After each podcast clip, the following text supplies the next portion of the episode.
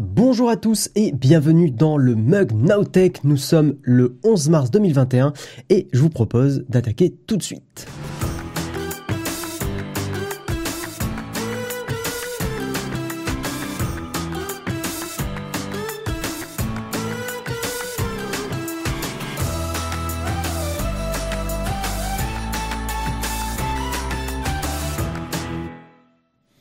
Bonjour à tous, très content de vous retrouver pour ce mug, un mug qui va être euh, assez euh, un, assez vénère. Euh, on a pas mal de news aujourd'hui. Enfin, on a pas mal de news. Non, en fait, il n'y a pas tant de news différentes que ça. Mais on a des news aujourd'hui qui sont quand même assez, assez chaude. Oui, c'est un peu un mauvais jeu de mots, mais euh, c'est voilà, c'est vrai qu'on a on a des news qui sont euh, qui sont pas mal aujourd'hui euh, entre OVH, entre ce qui se passe sur Twitch avec Samuel Etienne et et la politique. c'est vrai que ces deux news là combinées sont, on va beaucoup en parler dans l'émission. Et je pense qu'on va avoir beaucoup de débats, notamment donc dans la tartine, tartine qui sera consacrée à Twitch hein, que j'ai préparé hier soir. Voilà, donc j'espère que j'espère que ça vous intéressera et que ça vous plaira. Euh, et même si vous n'êtes pas euh, de, grands aficionados de, Twitch hein, et que peut-être par, parmi vous vous êtes juste là pour le mug, je pense que quand même il y a un tournant en ce moment, il y a un truc qui se passe avec Twitch, avec la politique et tout. Euh, on, on va pas parler spécifiquement d'opinion et de, trucs comme ça, mais plus. Enfin voilà, on, on, verra ça dans la tartine. Je vais vais pas spoiler maintenant. En tout cas, bonjour à tous, salut The Gold Killer, ça fait toujours plaisir de te voir depuis tant d'années, monsieur The Gold Killer. Hein, euh, je te repère à chaque fois sur euh, plein d'endroits, sur D-Labs, euh, dans le chat, enfin ça fait plaisir. salut Dwayne, salut, salut Marron la banane. Euh, de marron la banane, très bien. Euh, vous avez vu aussi qu'il y a une mini nouveauté. Alors bon, c'est moi qui expérimente rapidement. Je préfère expérimenter, puis on débriefera avec euh, avec Jérôme et Marion ce que ce que ce que vous en pensez et ce que eux ils en pensent. Mais j'ai mis un petit récap des réseaux sociaux pour l'émission, pour le Twitch. Et en dessous aussi, vous avez un meilleur accès aux réseaux sociaux. Euh, voilà, si, euh, si vous avez envie de suivre un petit peu les, backstage, en, sachant qu'en ce moment, on a une nouvelle personne sur Naotech, euh, Léo, qui est un community manager qui s'occupe justement de mieux gérer nos réseaux sociaux. Donc c'est pour ça, si vous avez envie de nous rejoindre un peu sur différentes plateformes, vous avez euh, bon le Discord qui est euh, plutôt destiné aux contributeurs, mais euh, il y a l'Instagram, le, Twitter et évidemment la chaîne YouTube pour ceux qui nous connaîtraient peut-être que sur Twitch et pas forcément sur YouTube, alors que YouTube ben, est plutôt le cœur de métier. Voilà pour le blabla. Hmm. Je vous propose qu'on attaque tout de suite sur le Kawa et on va donc principalement parler d'OVH. Voilà, parce que ce qui se passe chez OVH, c'est assez grave et bon, on va en parler maintenant.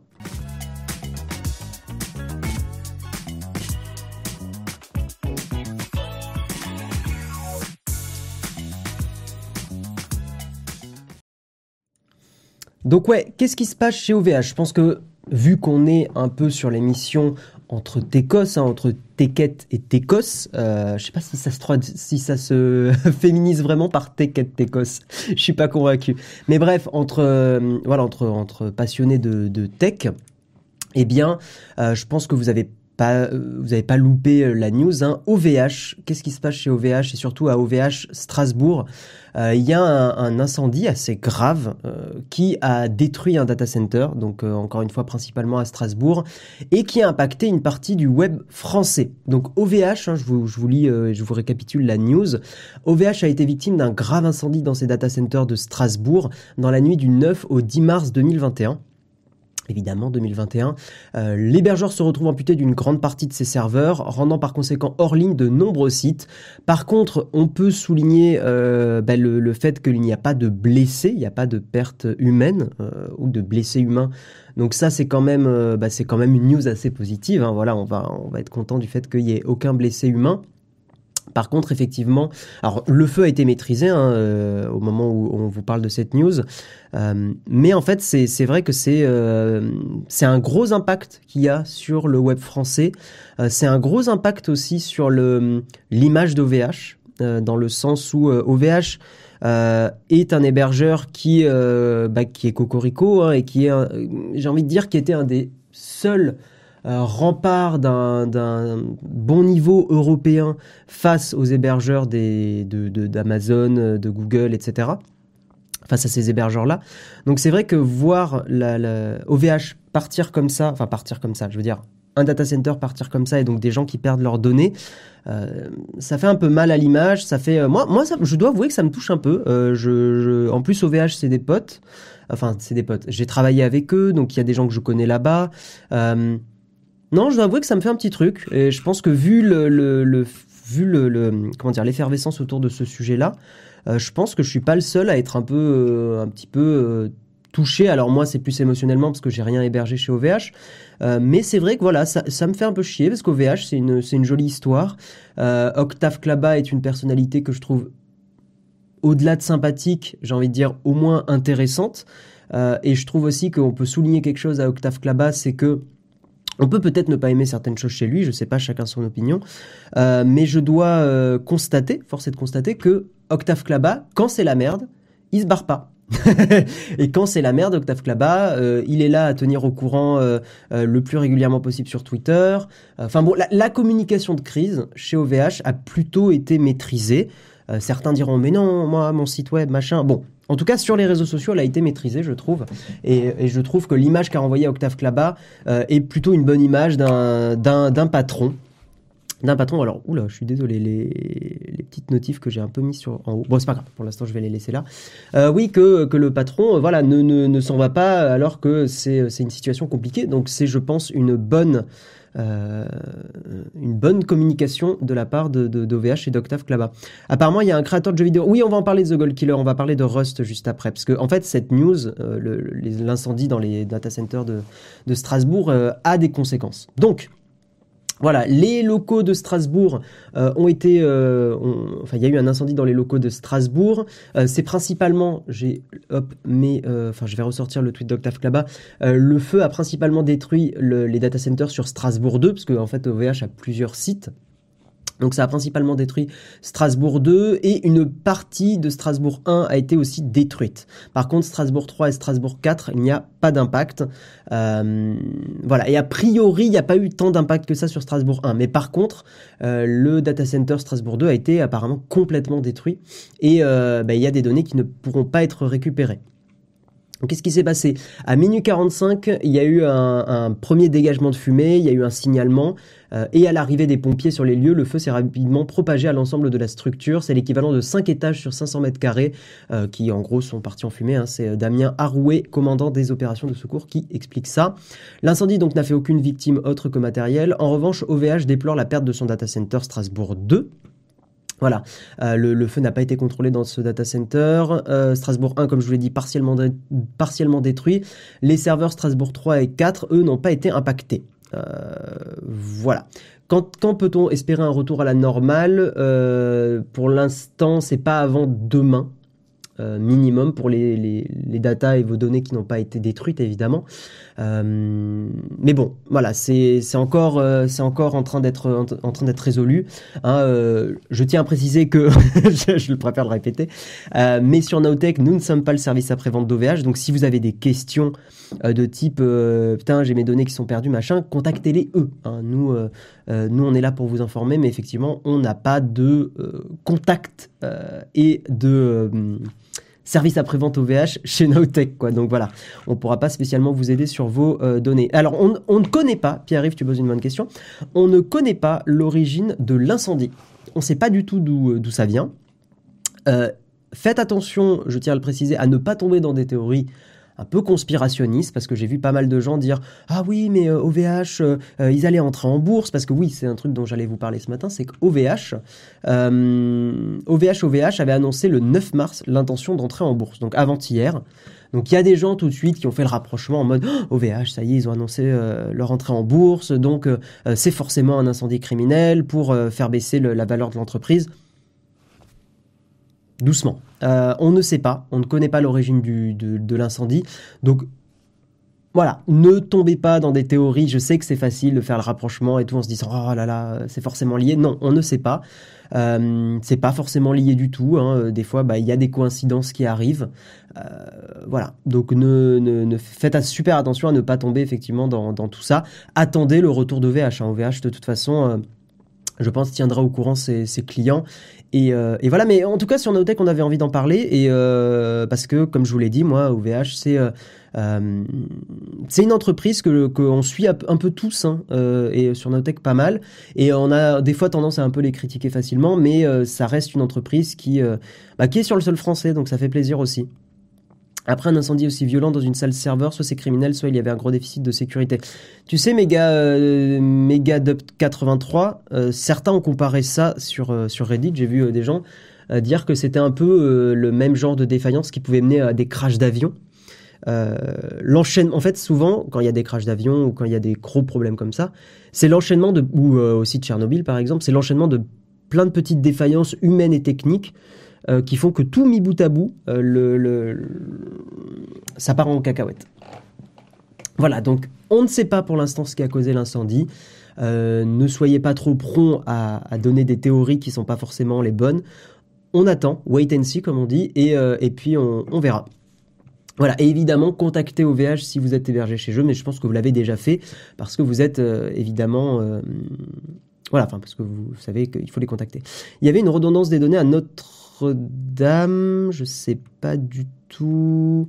Qu'est-ce que tu dis, Jérôme? Attends, si c'était vraiment un incendie. Ah, j'arrive pas à remonter dans le chat. Si c'était vraiment un incendie volontaire pour entrer en bourse, c'est pas les locaux qu'il faut brûler, mais les employés. Effectivement. Hmm. Salut Briffon, t'es en congé, tu peux suivre un mug en direct. Bah, bienvenue à toi. Bienvenue à toi. C'est vrai que l'émission du matin euh, a une ambiance différente des autres émissions qu'on fait sur Twitch ou même des vidéos. Donc bienvenue à toi. Je suis content que tu sois là. Euh, oui, alors évidemment, on, tient à rappeler, ne soyez pas ce genre de personne. Euh, Hardisk a fait ça en live hier et je trouvais que c'était plutôt bienvenu. Ne soyez pas ce genre de personne qui quand euh, vous avez des, gens autour de vous qui perdent leurs données parce qu'ils étaient chez OVH, on va imaginer sur Twitter, dans la vraie vie, on s'en fout, ne soyez pas ce genre de personne qui fait Eh, mais t'avais qu'à faire un backup Parce que je suis d'accord avec, avec Hardisk, c'est super chiant de faire ça. Ne faites pas ça. Je pense que les gens qui sont. Il faut pas oublier que déjà, euh, faire des backups, prévoir tous ces, tous ces systèmes-là, alors oui, c'est quelque chose quand, par exemple, si c'est l'État français qui ne fait pas de backup, là, on est en droit de critiquer, bien évidemment. Mais par contre, euh, si c'est des petites entreprises, des PME ou des particuliers, ça coûte du temps, ça coûte de l'argent de faire des backups. Oui, c'est pas bien. Oui, c'est pas bien. Mais pas la peine d'être loup avec ces gens-là. Voilà, parce qu'il y a des gens qui n'ont pas, euh, pas spécialement euh, les, moyens de mettre en place des solutions efficaces de backup. Les backups, ça se vérifie. Les backups, ça demande beaucoup de temps et d'argent pour, pour faire des backups efficaces. Enfin, non, voilà, non, soyez pas ce genre de personne, tout court. soyez, soyez cool avec les autres. C'est quoi un backup? Oui, c'est vrai que backup, euh, un backup, c'est une sauvegarde, tout simplement. Un backup, c'est que tu as une sauvegarde de ton site web. Par exemple, tu as, euh, imagine, tu vends, euh, je sais pas, des, des, mocassins. Tu as un site de vente de mocassins hébergé chez OVH. Eh bien, imagine, tu as des clients qui passent des commandes, machin. Si tu ne fais pas de sauvegarde de ton site et que les data centers tombent, toutes les commandes qui ont été faites sont perdues, potentiellement. Donc tu perds l'adresse des gens qui t'ont commandé des trucs. Pourtant, eux, ils ont leur carte bleue qui a été débitée.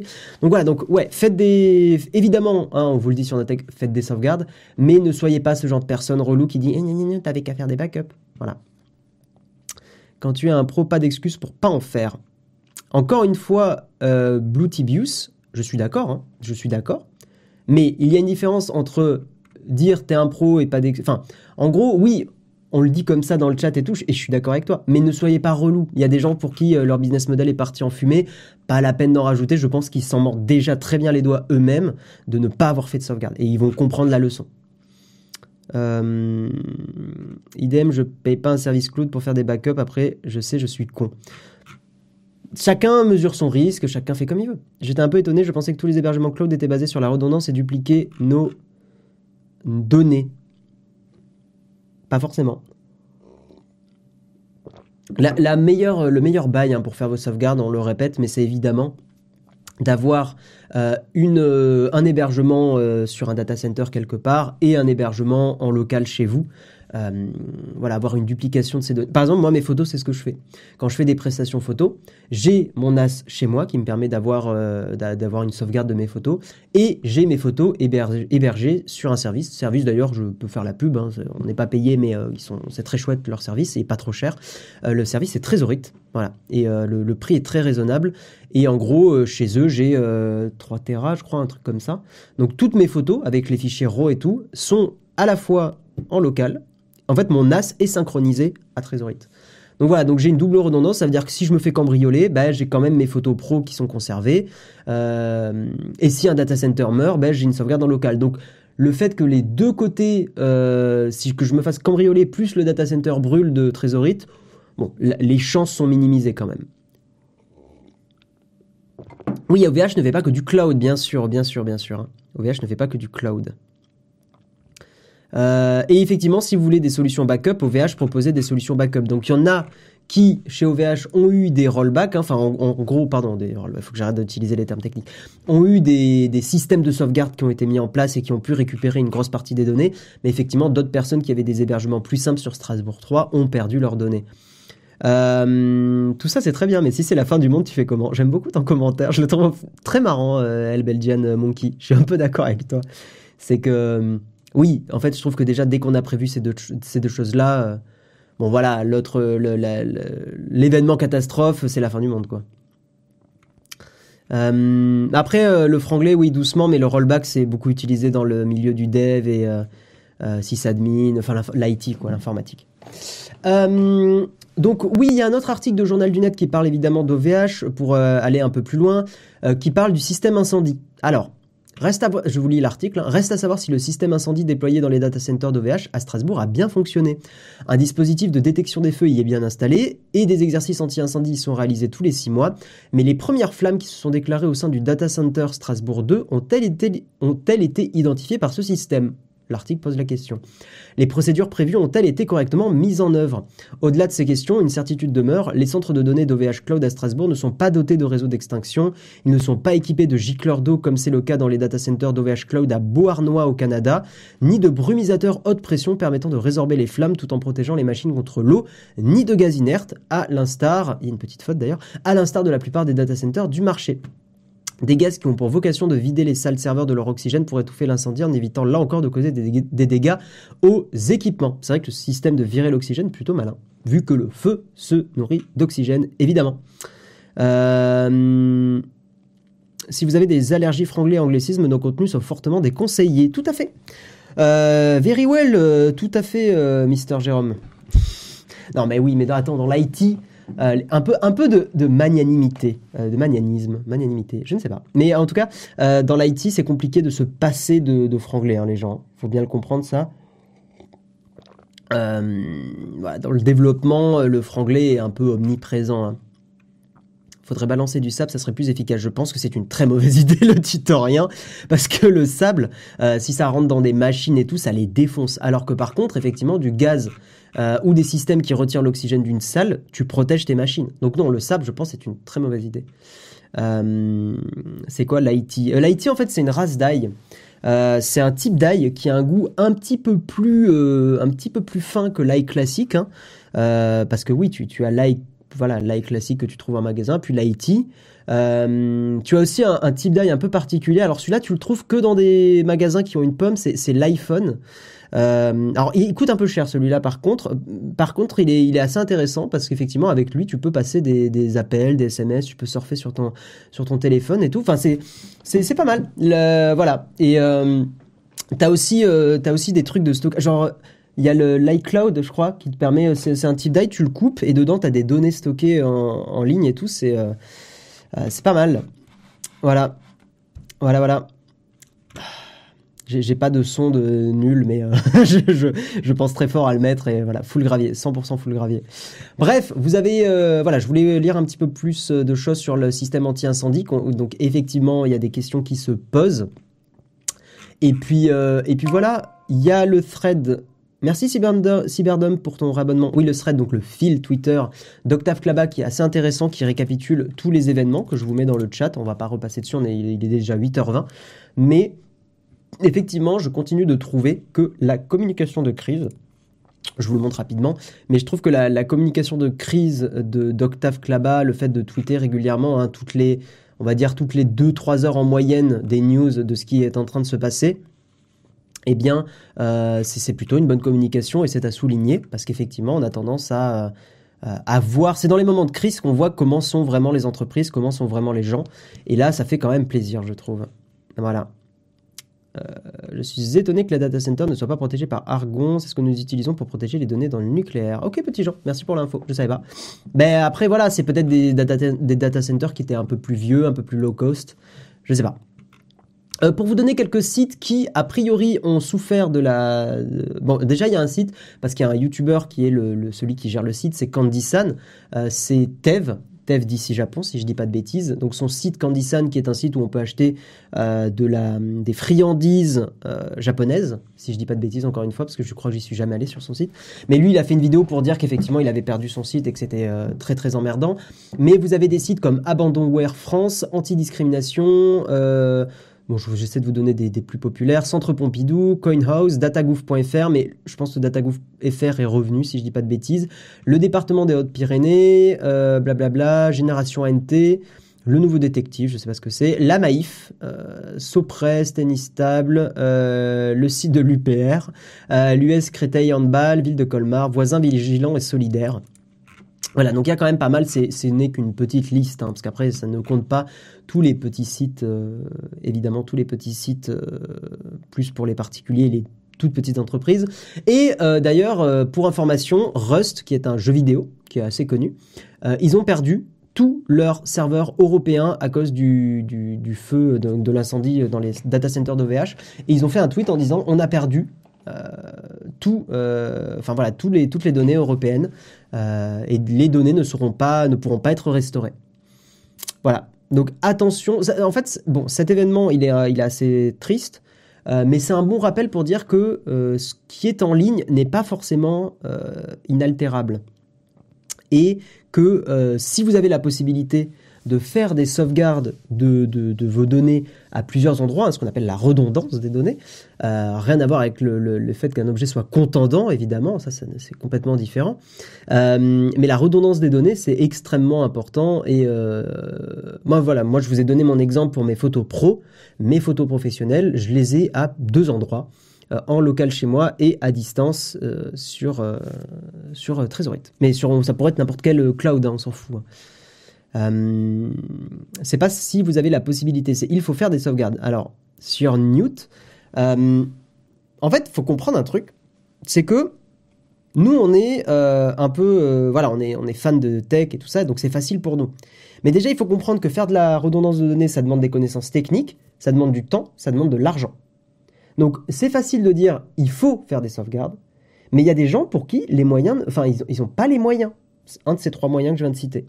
Donc c'est plus compliqué euh, pour certains à, dire qu'à faire. Donc en fait, pourquoi je, vous fais chier avec ça, c'est parce que on est euh, prompt sur les réseaux sociaux à critiquer en pointant du doigt en disant ah mais tu es une mauvaise personne, tu n'as pas fait de sauvegarde.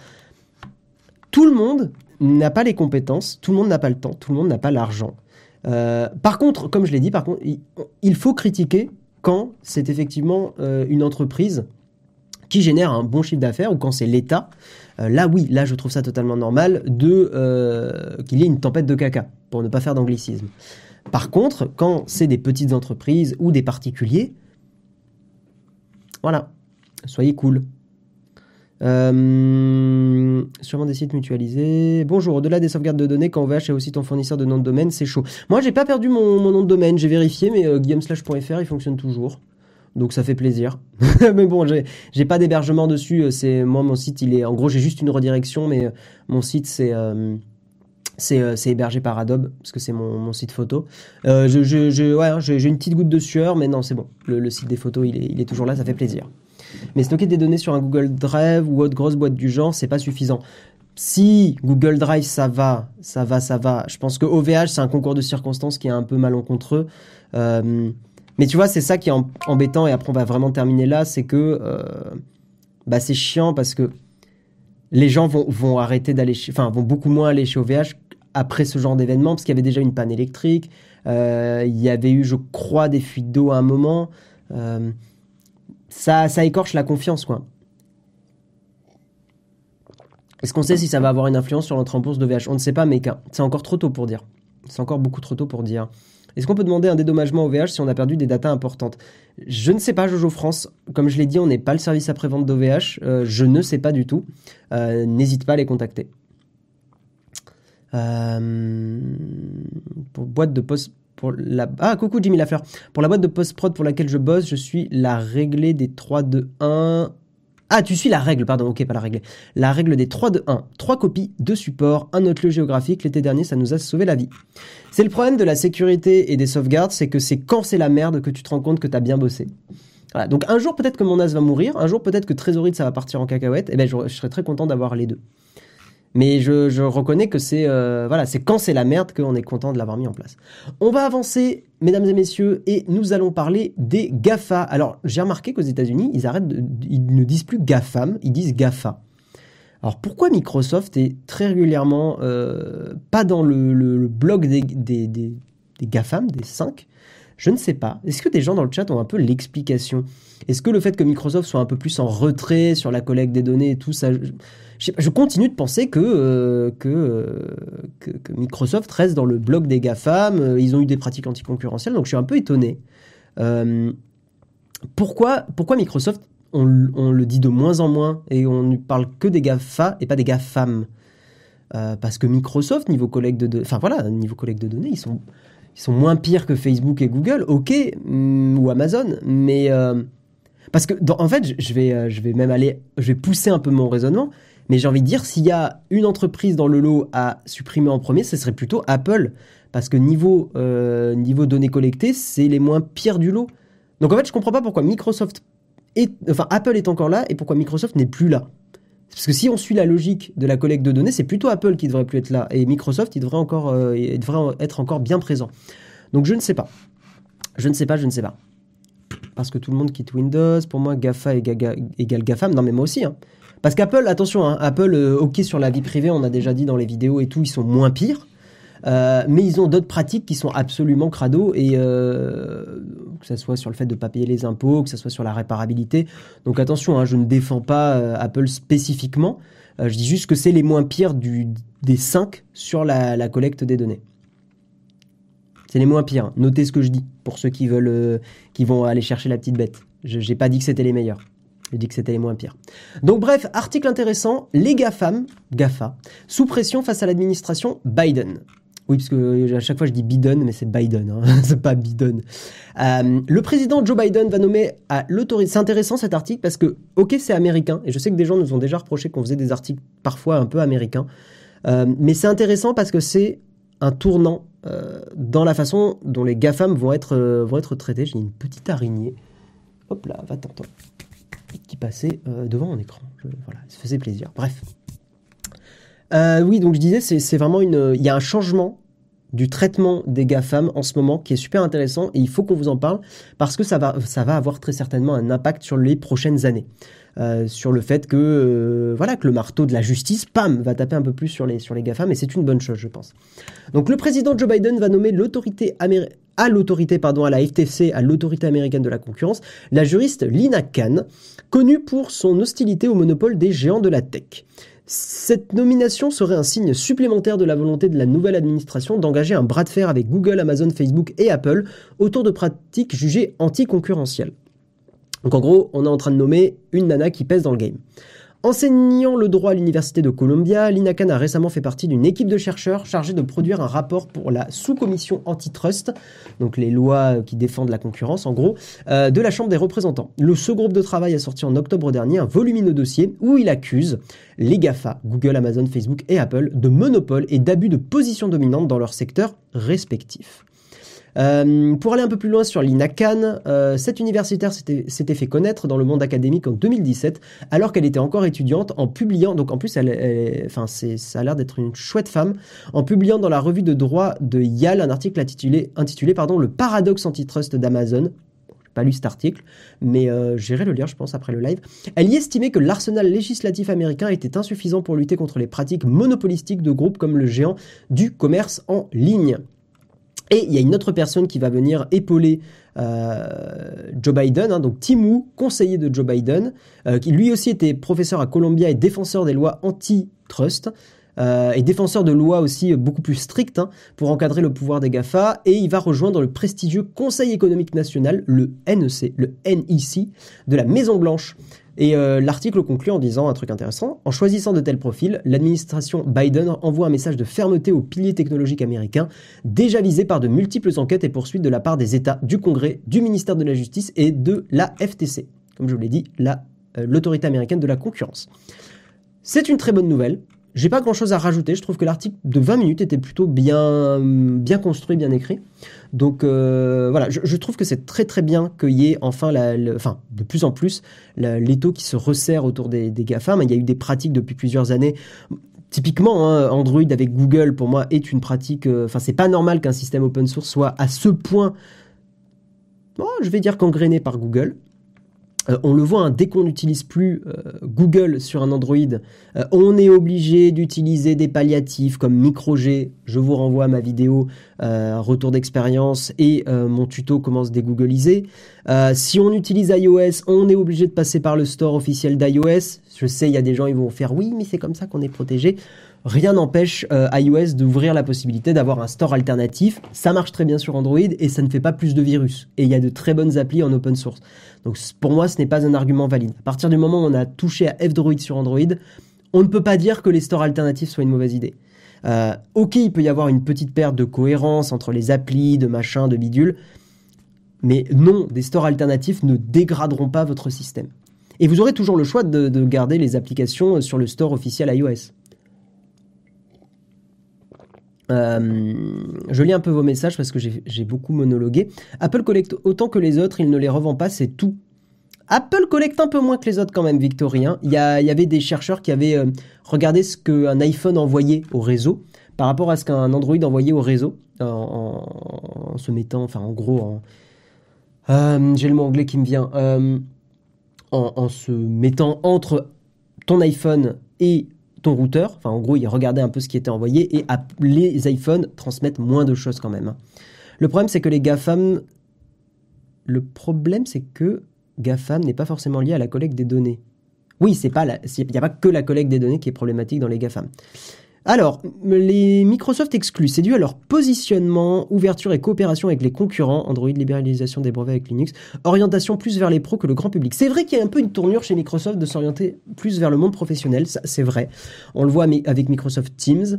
Euh, bon, après, j'ai que l'exemple de Microsoft Teams en tête. Je réfléchis, qu'est-ce qu'ils ont fait d'autre? Si, c'est vrai que quand tu vas sur le site d'Outlook, c'est quand même le monde professionnel qui est beaucoup plus mis en avant sur Microsoft. Bon, je suis encore un peu dubitatif. Hein. Euh, du coup, effectivement, comme ça a déjà dit, dire qu'il faut forcément parler de GAFA, mais faux. Moi, je continue de... Hein, bon, euh, quand tu installes Windows 10, euh, tu as quand même Edge qui est préinstallé. Enfin, il y a quand même encore des choses qui sont un peu limite limite. En tenant à chaque fois mon iPhone en marchant pour écouter le mug, je me dis vivement que je puisse regarder le mug avec Apple Glass. Euh, oui, pourquoi pas. Oui, du man in the middle, mais en fait, moi, c'était Wiretap, le mot anglais que j'avais, Wayro en, tête, en mode écoute, euh, écoute intermédiaire, quoi. Bah, Excel est omniprésent en entreprise, pareil pour Outlook, tout à fait.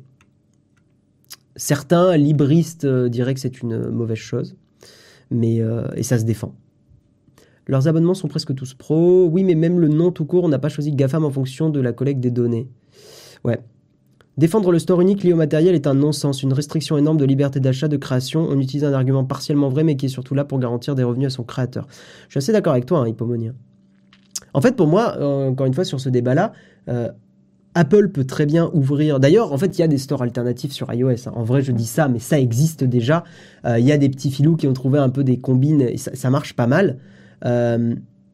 mais pour moi, ce système, enfin, comment dire, un store unique est un goulot d'étranglement énorme pour euh, même certaines applis qui... Euh, voilà, enfin, la liberté est quelque chose d'important et je trouve que autant j'utilise après euh, régulièrement iOS aussi hein, pour le boulot et tout, mais autant c'est vrai que putain quand quand quand t'as une appli qui est pas parfaitement dans les guidelines d'Apple et tout ça, bah c'est chiant. Et aussi ça ça demande un coup d'entrée pour développer sur iOS. Voilà. Et oui, le gars avait essayé trois appareils et avait mesuré la consommation. Les résultats étaient Google supérieur à Microsoft, supérieur à Apple, tout à fait.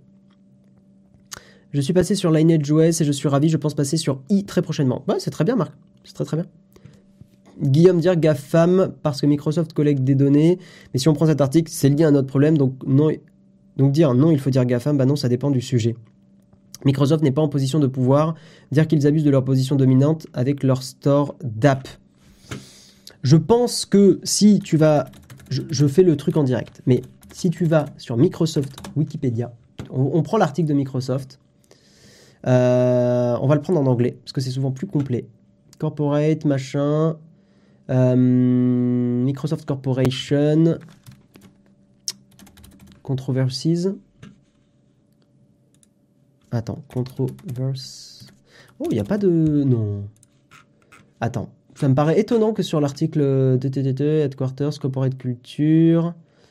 Je suis étonné que sur l'article de Microsoft, il n'y ait pas une section. Euh, euh, après, c'est peut-être une preuve aussi que effectivement c'est beaucoup moins pire chez Microsoft. Euh, Microsoft abus de position dominante. En tout cas, je sais qu'il y a plusieurs années, il y avait eu des choses qui avaient embêté Microsoft. Microsoft poursuivi en Europe pour abus de position dominante. Alors, ces articles datent de quand? Les abus de position dominante, le cas Microsoft. Bon, il y a quand même des, news. Hein. je, je, regarde un peu, je suis très curieux. En 2017, Microsoft poursuivi pour, en Europe pour abus de position dominante. 2017, c'est quand même pas si vieux. C'était Kaspersky euh, qui attaquait en disant que Microsoft favorisait euh, Windows Defender et empêchait d'autres solutions de sécurité. Pourquoi pas? Euh, Microsoft attaque Google, donc ça c'est une autre chose. bon, c'est vrai qu'il y, y, a quand même moins de problématiques apparemment. Il y a un article qui a été écrit en 2008. Ok. 2007, la justice européenne confirme l'amende de 497 millions à Microsoft. Peut-être qu'effectivement, durant les dernières années, Microsoft a plus montré pas de blanche. Je, reconnais peut-être que je me gourre. Hein. Je ne veux pas être euh, concon et, euh, et pousser mon truc jusqu'au bout. Peut-être que peut-être qu'effectivement, il vaut mieux dire aujourd'hui GAFA et plus GAFAM.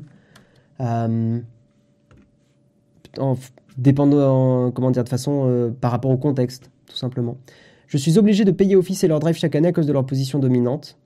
Avec Windows, il est en quasi position dominante, même si c'est vrai que cela se tasse. Euh, Guillaume, est-ce que le Microsoft Store est la seule option pour installer des apps? Non, et je dirais même que c'est le moins utilisé parce qu'il est mauvais. Cet article parle des stores qui sont la seule option. Il ne faut pas mélanger tous les sujets. Non, l'article là ne parle pas spécialement des stores ou de choses comme ça. Euh, l'article parle des abus de position dominante en général des GAFA, a priori. Voilà. Donc, euh, Bon, en tout cas, c'était intéressant. C'est intéressant d'en parler avec vous. C'est intéressant de voir que les choses évoluent. C'est intéressant de voir que Microsoft est de moins en moins cité. Euh, voilà, je, trouve que c'est euh, intéressant. Windows reste installé par défaut sur les PC. Ouais, après, Windows, tes, ordinateurs, je pense que c'est là où ils peuvent se défendre, c'est que tes ordinateurs, tu peux très bien les remplacer par du Linux.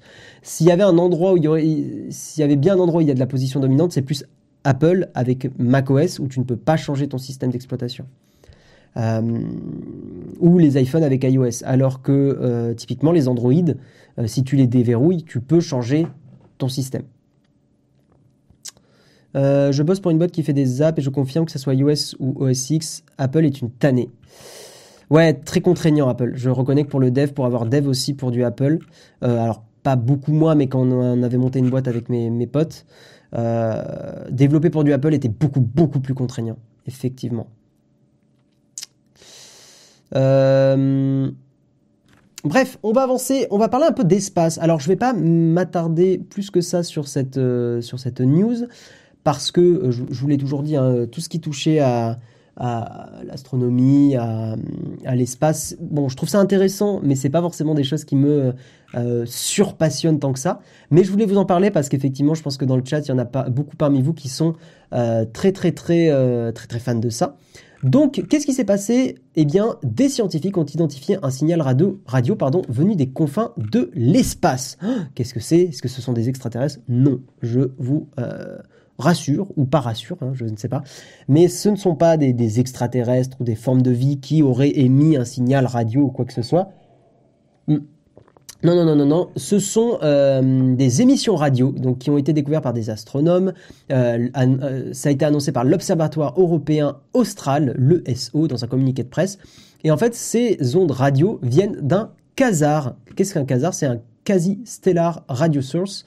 une, une source stellaire, en gros, une source radio stellaire, un astre de grande luminosité émettant des jets dans des longueurs d'onde radio. La lumière provenant de ce quasar, baptisé P172 plus 18, très joli nom, très beau bébé, a mis 13 milliards d'années à atteindre la Terre. Ça, par contre, je trouve ça incroyable. en vrai, ça, c'est incroyable. On, se dit que la lumière qu'on reçoit d'un astre, d'un astre stellaire, c'est 13 milliards d'années. C'est fou quand. En vrai, quand on y pense, c'est incroyable. Euh, en gros, nous voyons euh, ce quasar, euh, nous le voyons, ce quasar, donc, tel lorsqu'il était... Ah, putain, la phrase est bizarre, euh, bizarrement écrite. en gros, on le voit comme si l'univers avait à peine 780 millions d'années. voilà, tellement la lumière a, mis du temps à parvenir à notre planète Terre. C'est la première fois que les astronomes ont pu identifier et étudier les signatures révélatrices de G radio dans un quasar aussitôt dans l'histoire de l'univers. Euh, P172 plus 18 pourrait fournir un élément de plus pour comprendre l'univers primordial, d'où nous venons et finalement nous-mêmes. incroyable. Euh, les quasars, pour un peu plus d'infos, ça a été découvert il y a une cinquantaine d'années. Ils ont été nommés ainsi par un astronome chinois. Ces objets très lumineux sont présents au centre de certaines galaxies. Ils sont constitués d'un trou noir hypermassif, d'un disque d'accrétion constitué de gaz et de poussière. Celui-ci tourne autour du trou noir qui absorbe le gaz et libère de l'énergie. C'est cette énergie qui émet la lumière repérée par les astronomes. Euh, L'ESO précise que seuls 10%, donc l'ESO c'est ce que j'ai dit tout à l'heure, hein, l'Observatoire européen austral, précise que seuls 10% des quasars produisent des jets qui brillent à des fréquences radio. Voilà. C'était pas les ovnis, mais mon micro-ondes. J'aurais chauffé mon café pour écouter le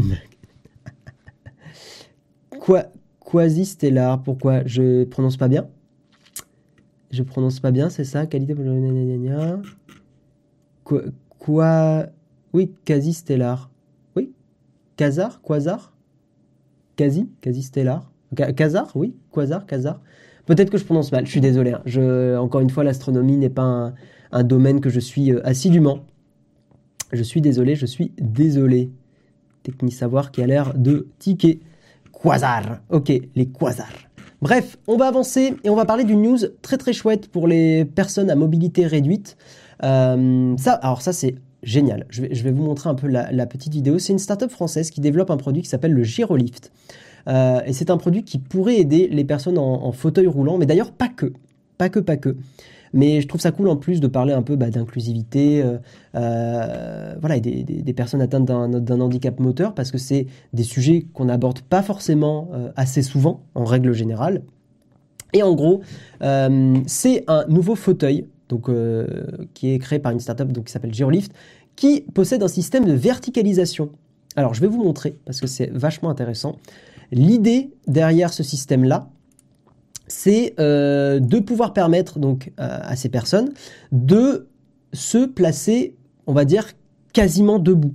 Je vais vous montrer. En gros, il y a un système qui permet de remonter le, siège et euh, de se mettre à beaucoup plus à hauteur, on va dire, habituelle. Hein. parce qu'effectivement, quand on est assis, c'est ce qui est expliqué dans l'article beaucoup, c'est que quand on est assis dans un, dans, un fauteuil roulant, eh bien, on est quand même beaucoup plus bas que, ben, voilà, que les personnes qui n'ont pas de handicap moteur qui ne sont pas en fauteuil roulant et euh, pour euh, bah, pour participer à la vie de l'entreprise, pour euh, pour des tâches qui demandent d'accéder par exemple à des porte-manteaux. Hein. il y a un exemple dans, dans la vidéo de ça, mais effectivement rien que pour attraper une veste dans un porte-manteau, c'est ici que c'est montré. Attendez, je vous avance un petit peu. Hop, ici, voilà. Le, gyrolift permet justement d'avoir une position qui, qui est beaucoup plus debout et d'attraper son manteau bah voilà, pour, pour être mieux, mieux inclus dans euh, la vie quotidienne, dans la vie de l'entreprise. Et je trouve que c'est euh, vachement chouette. Ça permet effectivement d'avoir plus d'autonomie, euh, comme il le dit, d'avoir des objets en hauteur, avoir accès à des plans de travail. c'est avoir accès à une vie sociale parce que j'imagine pas effectivement. Enfin, c'est très difficile de se, se projeter quand on n'est pas atteint d'un handicap, mais J'imagine très bien que par exemple, euh, on sort en, boîte ou on sort dans un bar. Bon, en ce moment c'est un peu compliqué, mais effectivement, être en fauteuil roulant doit être plus compliqué pour, euh, je pense, être à hauteur des autres, etc. Je ne veux pas, attention, hein, je suis très prudent sur cet article parce que je veux pas euh, bah, potentiellement vexer, vexer des gens. donc je suis désolé si peut-être je suis maladroit dans certains propos, dans certains propos. C'est pas du tout mon, mon intention. mais j'essaie de me projeter, j'essaie d'imaginer, et j'essaie d'imaginer qu'effectivement, d'être assis ben, en permanence doit être moins, moins pratique pour, pour être inclus dans une vie sociale, active, etc. Donc je trouve que l'idée est super chouette et, j'avais vraiment envie de vous en parler parce que je, je, trouve que c'est trop trop bien. Je trouve que c'est vraiment très très bien. Donc le gyrolift, c'est euh, l'idée est venue du Segway, hein, vous savez l'espèce de, de, petite, euh, de, de, petits bidules euh, sur lequel on peut monter et avancer en se penchant, tourner en penchant sur un pied gauche ou un pied droit. Donc l'idée du gyrolift est venue des Segway. Et le gyrolift donc permet de monter et descendre une marche, d'attraper des objets en hauteur, d'être à la hauteur Dieu des personnes à qui on s'adresse. Euh, voilà, donc après, il y a tout un blabla sur, sur le gyrolift. Je vais peut-être aller un peu plus vite parce qu'il est déjà 8h46. Euh, mais alors, donc c'est, il y a un intérêt pour les personnes qui sont, euh, voilà, qui ont un, un, handicap, mais il y a aussi un intérêt pour les personnes valides. Je cite, on partage l'idée en interne et on se rend compte qu'un certain nombre de collaborateurs, notamment les équipes en charge de l'entretien du campus ou de la distribution du courrier, sont intéressés. Euh, ces personnes aimeraient l'utiliser, donc le gyrolif, pour gagner du temps ou éviter la fatigabilité. Fatigabilité, oui, parce qu'ils font beaucoup de kilomètres sur le campus. Et, euh, mm, mm, mm. apparemment, il y a aussi une, certaine attente chez des particuliers, donc pas forcément des outils que pour des... Enfin, le gyrolif ne serait pas forcément à destination que des pros. Euh, y a des, ils ont reçu à la boîte de l'entreprise des mails venant d'Inde, de Thaïlande ou d'Argentine, de personnes souhaitant savoir comment acquérir un gyrolift. Et ce qui est le gros point fort de cette solution, c'est que en fait le gyrolift serait dispo à partir de 6000 euros, ce qui est un prix très raisonnable euh, pour, pour un tel produit, parce qu'apparemment euh, les, les, les euh, enfin apparemment c'est beaucoup plus cher. Voilà. En tant qu'ergothérapeute, je trouve ça génial. Coucou à toi Jean Bombeur.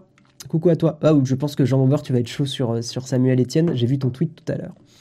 Être assis en permanence, c'est aussi des problèmes articulaires. J'en doute pas. Euh, enfin, même, même pas que j'en doute pas, c'est qu'effectivement, être assis en permanence, on le sait, c'est pas une bonne chose pour la santé. Euh, c'est cool le Segway, mais 8000 euros, je te connaissais pas, mais super intéressant. bienvenue à toi, Rabbi Jacobs. Bienvenue à toi. Un fauteuil roulant mécanique, mais pour les muscles, mais pour pousser les roues moi-même. Euh, un fauteuil de ce genre est sûrement moins cher car pas électrique a été inventé en Inde il y a deux ans. Euh, bonne idée, le concept n'est pas récent, par contre le prix doit piquer. Je trouve que, enfin, je pense que 6000 euros c'est un prix très raisonnable, mais je suis pas expert dans le domaine. C'est combien un fauteuil roulant standard? Ben, Peut-être que des personnes dans le chat peuvent nous aiguiller sur le prix. Je n'ai aucune idée du prix d'un fauteuil roulant standard. Je crois que c'est assez cher. Euh, le monde de Wally arrive enfin. Je ne crois pas qu'on y soit là, Techni, Techni Savoir. Je pense que, par contre, je pense que c'est vraiment quelque chose qui pourrait être chouette pour, euh, pour l'inclusivité des, voilà, des personnes qui sont atteintes d'un handicap. Je pense que ça peut vraiment, vraiment être chouette. Oui, c'est financé par les mutuelles souvent. C'est vrai, Yves Castel. Après, les mutuelles, tout le monde n'a pas les moyens d'avoir une mutuelle non plus. Euh, je remonte un peu dans le chat. Je suis moi-même en fauteuil manuel, ça existe depuis très longtemps, mais ce n'était peut-être pas aussi sophistiqué. Ok. Mon fauteuil est mécanique, j'ai toujours besoin de quelqu'un pour me pousser. Ok. Ok, ok. Euh, je redescends un peu. C'est remboursé le fauteuil roulant. Ouais, fauteuil roulant à propulsion manuelle. Alors Marc, tu nous donnes des infos, merci à toi. 395 à 960 euros. Fauteuil roulant à propulsion électrique, 2700 à 3900 euros. Ah ouais. Euh, fauteuil roulant verticalisateur, utilisateur en position assise ou verticale, 1500 à 5200 euros. Alors, tu as mis ta source, mais il faut pas mettre des liens dans le chat. les liens sont supprimés. Euh, moi, le fauteuil roulant électrique de mon père coûte, coûte 5500 euros. Ah ouais. 8000 euros mon fauteuil manuel. Ouf. T'as la CSS maintenant, tu peux pas payer une mutuelle et quand tu bosses, ton patron doit t'en erreur. Ok. Euh, faites gaffe à vos liens, ça ne marche pas, on les voit pas. Euh, source sentienne.fr. Ok, merci à toi Marc. Du coup, quelqu'un sait si c'est remboursé ou pas A priori, donc il y a des gens qui disent que c'est remboursé. Les fauteuils électriques CQ, c'est dans les 1300 pour la base et ça monte à 30 000 euros pour certaines marques. Les prix, les fabricants se gavent un peu. Il y, a pas mal de technologies euh, sur les fauteuils, euh, sur les fauteuils électriques aussi. Hein. Enfin, sur les fauteuils en général, mais surtout sur les fauteuils électriques. Euh, c'est quand même souvent, pour avoir eu pendant mes études, effectivement, dans, ma classe, une personne qui était en fauteuil, il y a quand même une certaine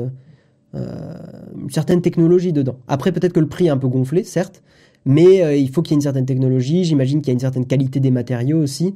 Donc bon, je vais pas me prononcer à la place des gens qui, qui seraient mieux placés que moi, mais de ce que j'en ai ressenti, je pense que je pense qu'il y avait une certaine technologie. Merci pour ton abonnement Xayer42.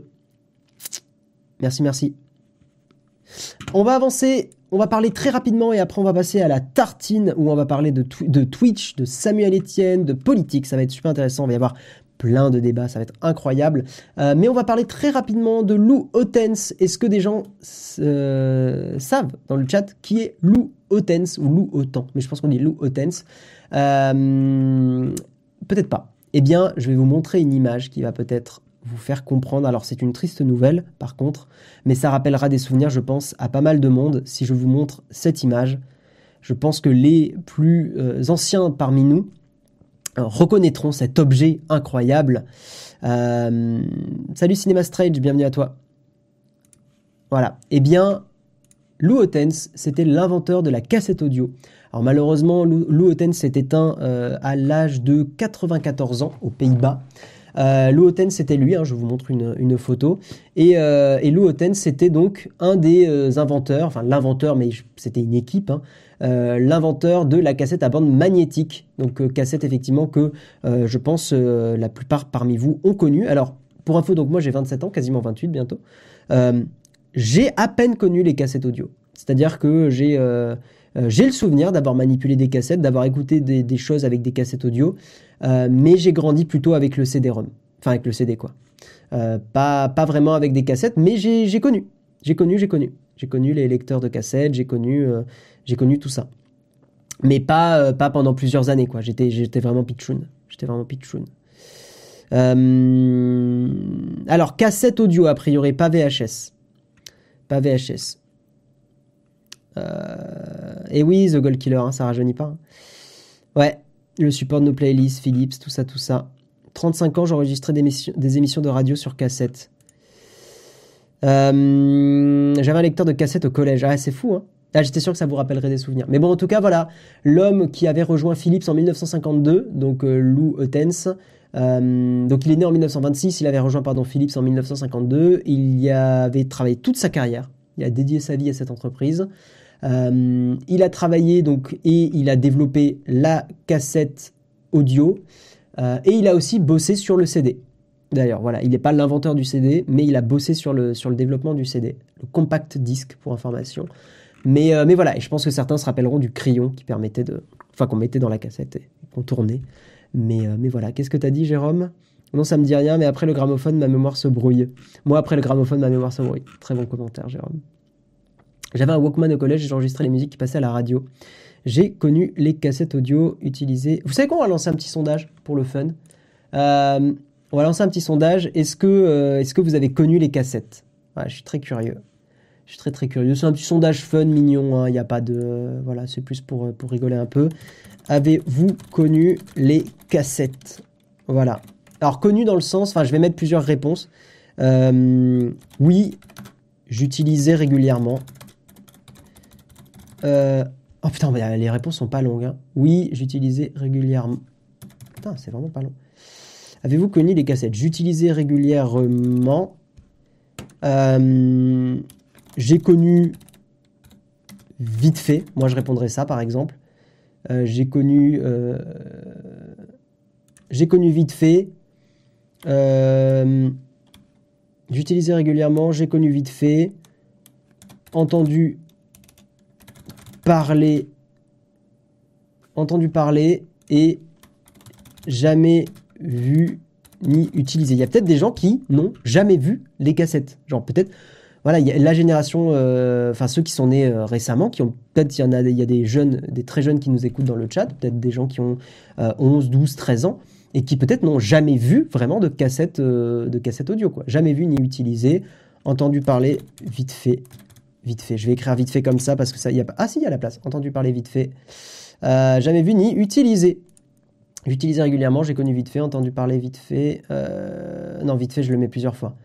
Entendu parler. Euh, ok. J'ai connu un peu, on va mettre. Un peu. Voilà, j'ai connu un peu. Entendu parler vite fait. J'ai connu un peu. J'ai connu un peu, moi, je me mettrais là-dedans. Entendu parler vite fait, c'est vraiment, j'en ai jamais manipulé. J'utilisais régulièrement. J'ai utilisé un peu plutôt, ça sera plus clair. J'ai utilisé un peu, entendu parler vite fait. Commencez un sondage. Voilà, à vos votes, les gens. À vos votes, à vos votes. Je suis très curieux. Moi, je vais voter aussi. Euh, j'ai utilisé un petit peu. Voilà. Je suis très curieux de voir vos, vos retours. Oh, le j'utilisais régulièrement qui est en, tête. Entendu parler vite fait, jamais vu ni utilisé. Le sondage, ça devient un mémoire. Écoute, on essaye de faire des sondages de qualité, mon cher Olek Impec. Eh, vous êtes nombreux euh, ce matin. Il y a 170 personnes qui ont voté, j'utilisais régulièrement. J'ai utilisé un peu, il y a 62 personnes. Entendu parler vite fait, euh, vous êtes 4. Entendu parler vite fait, vous êtes 5. Ah, il y a une, écrasante majorité de gens qui utilisaient régulièrement. Oh, Arcane qui attaque violemment, qui dit chat de vieux croutons. Ouf vous laissez pas faire le chat, hein. Vous laissez pas faire. Moi, ce que je vous invite à faire, c'est vous mentionner Arkane en mettant des emojis de Jérôme Sorcier. Regardez, je, vais le faire aussi. Arkane, je, t'envoie le sortilège Jérôme Kainborg.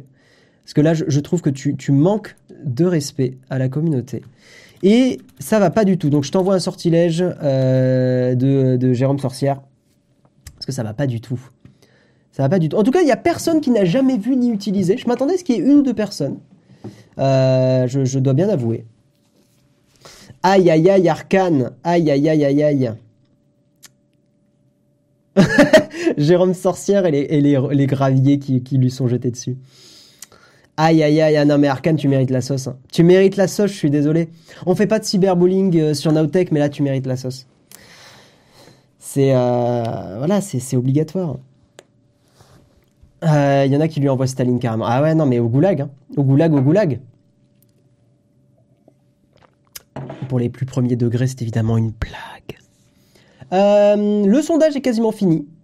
Et c'est intéressant de voir que vous êtes 232 à avoir, euh, donc 64%, 74% à avoir voté, j'utilisais régulièrement. Donc on a les trois quarts du chat qui ont été des utilisateurs de cassettes régulièrement. Ok, c'est cool. J'ai utilisé un peu 24%. Euh, j'ai entendu parler vite fait 2%. Bon, ok, ok, ok. Intéressant. Très intéressant. Euh, j'ai vendu récemment un lot de cassettes prix x6 car la dernière usine qui les fabriquait au Mexique a fermé. Oh, rigolo, Olivier. Rigolo. Je me rappelle du slogan de Sony de l'époque. J'en ai rêvé. Sony l'a fait en parlant du Walkman. Ah ouais, le Walkman.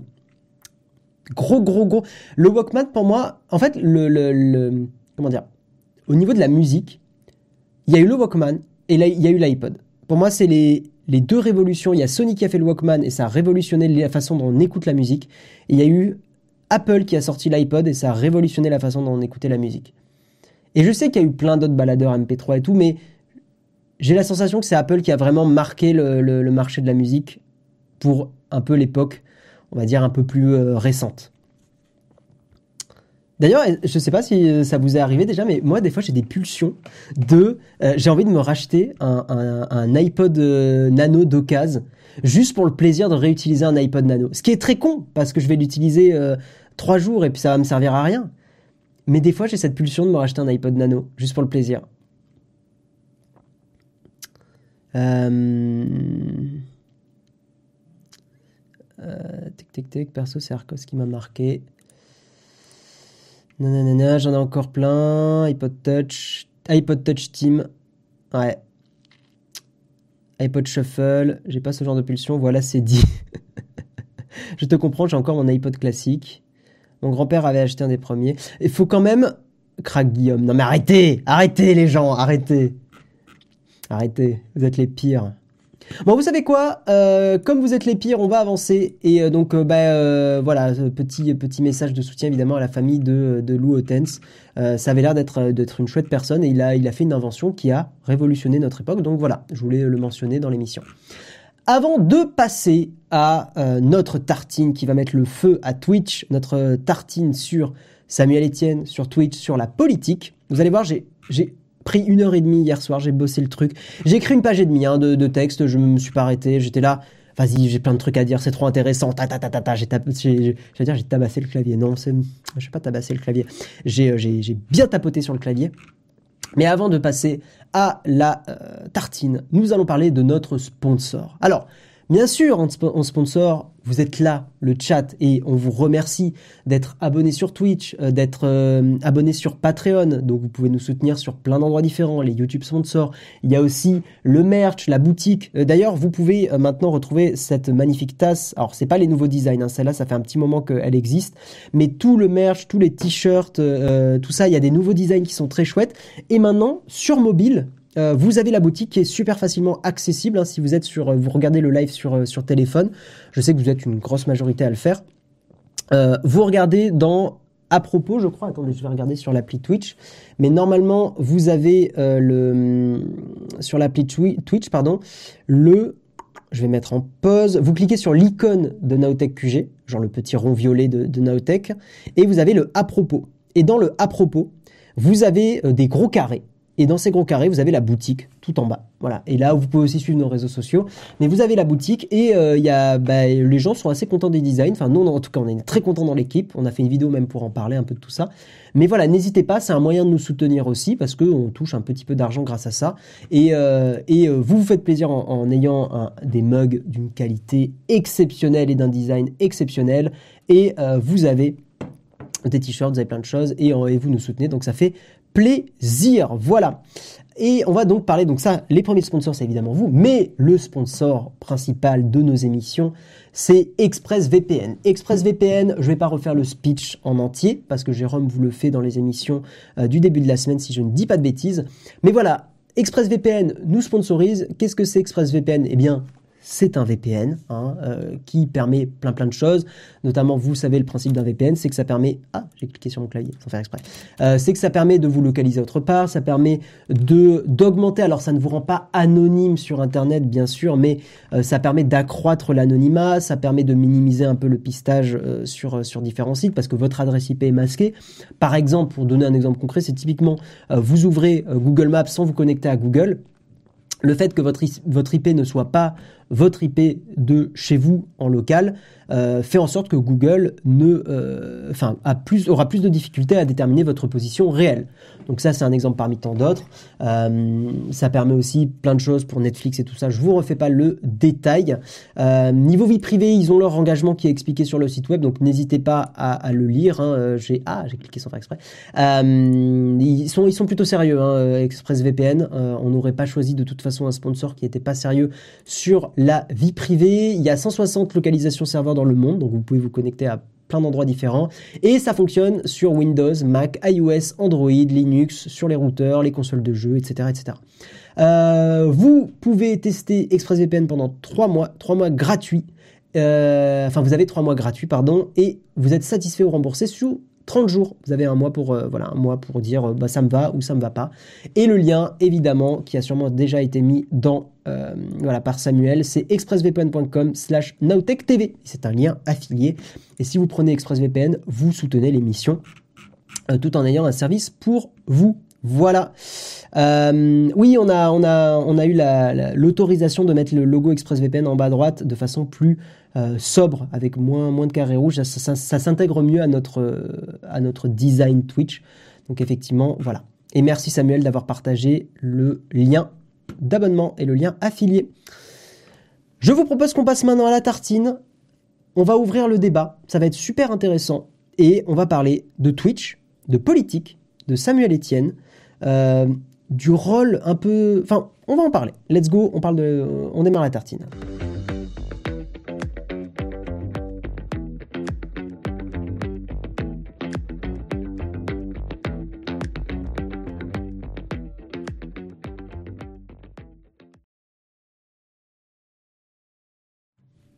J'en ai profité pour répondre à une personne qui demandait comment la réparation du pixel s'était déroulée et la batterie fonctionne effectivement très bien.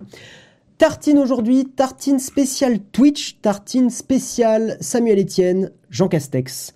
Euh, un peu politique, euh, donc pour ceux euh, ça, enfin ceux pour qui ça ne plairait pas ce genre de sujet, parce qu'effectivement on va pas donner des opinions politiques, mais par contre on va parler un peu de voilà de l'évolution de la plateforme Twitch, donc c'est très tech slash politique.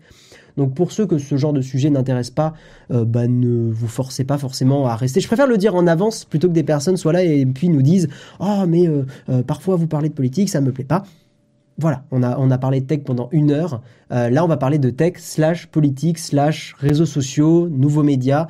Et je trouvais que ce sujet était passionnant, intéressant. Et je vous invite, enfin voilà, le but c'est que je vais prendre vos commentaires, on va essayer d'en débattre, on va essayer de, voilà, de, de, de discuter de tout ça parce que c'est super passionnant. Alors, je vais faire un récap quand même parce qu'il y en a parmi vous qui, moi, moi je suis très régulièrement euh, les lives sur Twitch de pas mal de monde. Euh, je suis beaucoup Étoile, je suis beaucoup Samuel Etienne, je suis beaucoup euh, Ponce, enfin pas mal de gens. Domingo pour les émissions, enfin pour Popcorn qui est le mardi soir. Évidemment, Naotech QG, bien sûr, tous les matins de 8h à 9h, notre matinale, évidemment. Vous avez vu, on, on, parle de sujets et on se fait éclairer parce que notre live est évidemment lumineux, c'est incroyable. Bref, donc je suis pas mal tout cet univers, surtout depuis six mois à peu près. Depuis six mois, je, je suis énormément, je regarde beaucoup, beaucoup Twitch. Euh, donc, je, voilà, je, je, j'arrive à peu près à, je pense, à avoir du recul sur la plateforme pour vous en parler. Euh, et, et, je pense que ça va être intéressant. Donc, petit récap pour ceux qui sont moins dans le délire Twitch, mais qui continuent là d'écouter hein, la tartine et qui veulent avoir le, contexte. Ce dimanche, qu'est-ce qui se passe? Qu'est-ce qui a mis le faux poudre? C'est que ce dimanche, Samuel Etienne, euh, qui est un... On va en parler après. Samuel Etienne va inviter Jean Castex, qui est le Premier ministre de la, France, de la France, mesdames et messieurs, sur Twitch, c'est ça qui est le point important, pour une, émission de questions-réponses. Et ça fait débat. Là, je lis un peu mes notes, hein, mais voilà. Et ça fait débat, cette invitation. Ça fait débat quant à la place de la politique sur Twitch, mais pas que ça. Euh, et je tiens à vous préciser que je lirai un peu le chat plus après avoir fait mes explications. Donc, euh, si vous avez des commentaires un peu longs et écrits et construits, euh, préparez-les et gardez-les pour un poil plus tard, comme ça on lira tout ça après, parce que là pendant on va dire 5 minutes je vais probablement pas trop lire le chat. Donc en gros un peu d'historique, un peu de contexte. Samuel Etienne c'est qui? Samuel Etienne ça va pas forcément parler à tout le monde, donc je vais faire un récap. Samuel Etienne c'est un journaliste, il est journaliste depuis 25 ans et présentateur actuel de Questions pour un champion. C'est pour ça que si vous avez vu Samuel Etienne quelque part et que ce nom vous dit quelque chose, c'est qu'il est pas mal connu pour être le présentateur de Questions pour un champion. Il est arrivé sur Twitch, il a remplacé donc... Euh, euh, ah Merde, j'ai un trou. Euh, j'ai envie de dire David Pujadas, mais absolument pas David Pujadas. Bon, je, Julien Lepers, c'est ça. Il a remplacé Julien Lepers. Samuel Etienne, il est arrivé sur Twitch depuis plusieurs mois, grâce à un streamer qui s'appelle Étoile, euh, avec une émission, donc c'est l'émission d'Étoile, qui s'appelle La Nuit de la Culture, où euh, Étoile a invité Samuel Etienne, et ils regardent des questions pour un champion ensemble, euh, ils essayent de deviner les réponses, ils discutent des coulisses de l'émission, donc c'est euh, quelque chose de très cool, et j'ai suivi beaucoup de Nuit de la Culture, et j'ai passé des heures à, euh, à voilà, m'enjailler sur cette émission, parce que c'était vraiment trop chouette. Euh, une personne comme Samuel Etienne, qui est pas du tout du milieu nouveau média Twitch, qui arrive, qui montre un peu les coulisses, qui parle de, des, petites infos croustillantes de, de, la télévision, de comment ça marche dans, dans Question pour un champion. C'est super intéressant. Et c'était les Nuits de la Culture. Enfin, ce sont des émissions qui sont très chouettes. Depuis ces quelques mois, sur Twitch, Samuel Etienne, maintenant, il s'y est mis. Donc, il est devenu streamer grâce à Étoile sur, sur Twitch. Euh, et Samuel fait des revues de presse et jouit d'une belle sympathie, faut le reconnaître, de la part du public de Twitch euh, et des autres streamers, parce que le public de Twitch est quand même un public généralement assez pointilleux, on va dire, euh, dans le sens où, euh, on l'a vu avec BFM TV, on en a parlé la semaine dernière, quand il y a des gens euh, et la télévision qui se ramènent un peu en bloc, ça passe souvent difficilement. Donc Samuel Etienne, il joue d'une belle sympathie de la part du public grâce à Étoile, parce qu'Étoile l'a, introduit à ce milieu-là, euh, l'a amené, et, euh, euh, Samuel et Étoile, mais surtout Samuel, ont fait preuve de beaucoup d'humilité depuis, ces, dernières, derniers mois. Voilà, en disant je connais pas le média, Samuel a dit j'y arrive doucement, vous inquiétez pas, je veux pas trop bousculer tout ça. Mais depuis une semaine, ça se tend un petit peu. Pourquoi? Parce que Samuel Etienne, donc il fait euh, des revues de presse tous les matins, qui sont très chouettes, hein, que j'ai beaucoup beaucoup suivi. Euh, mais récemment, il a invité François Hollande pour une émission de questions-réponses chez lui.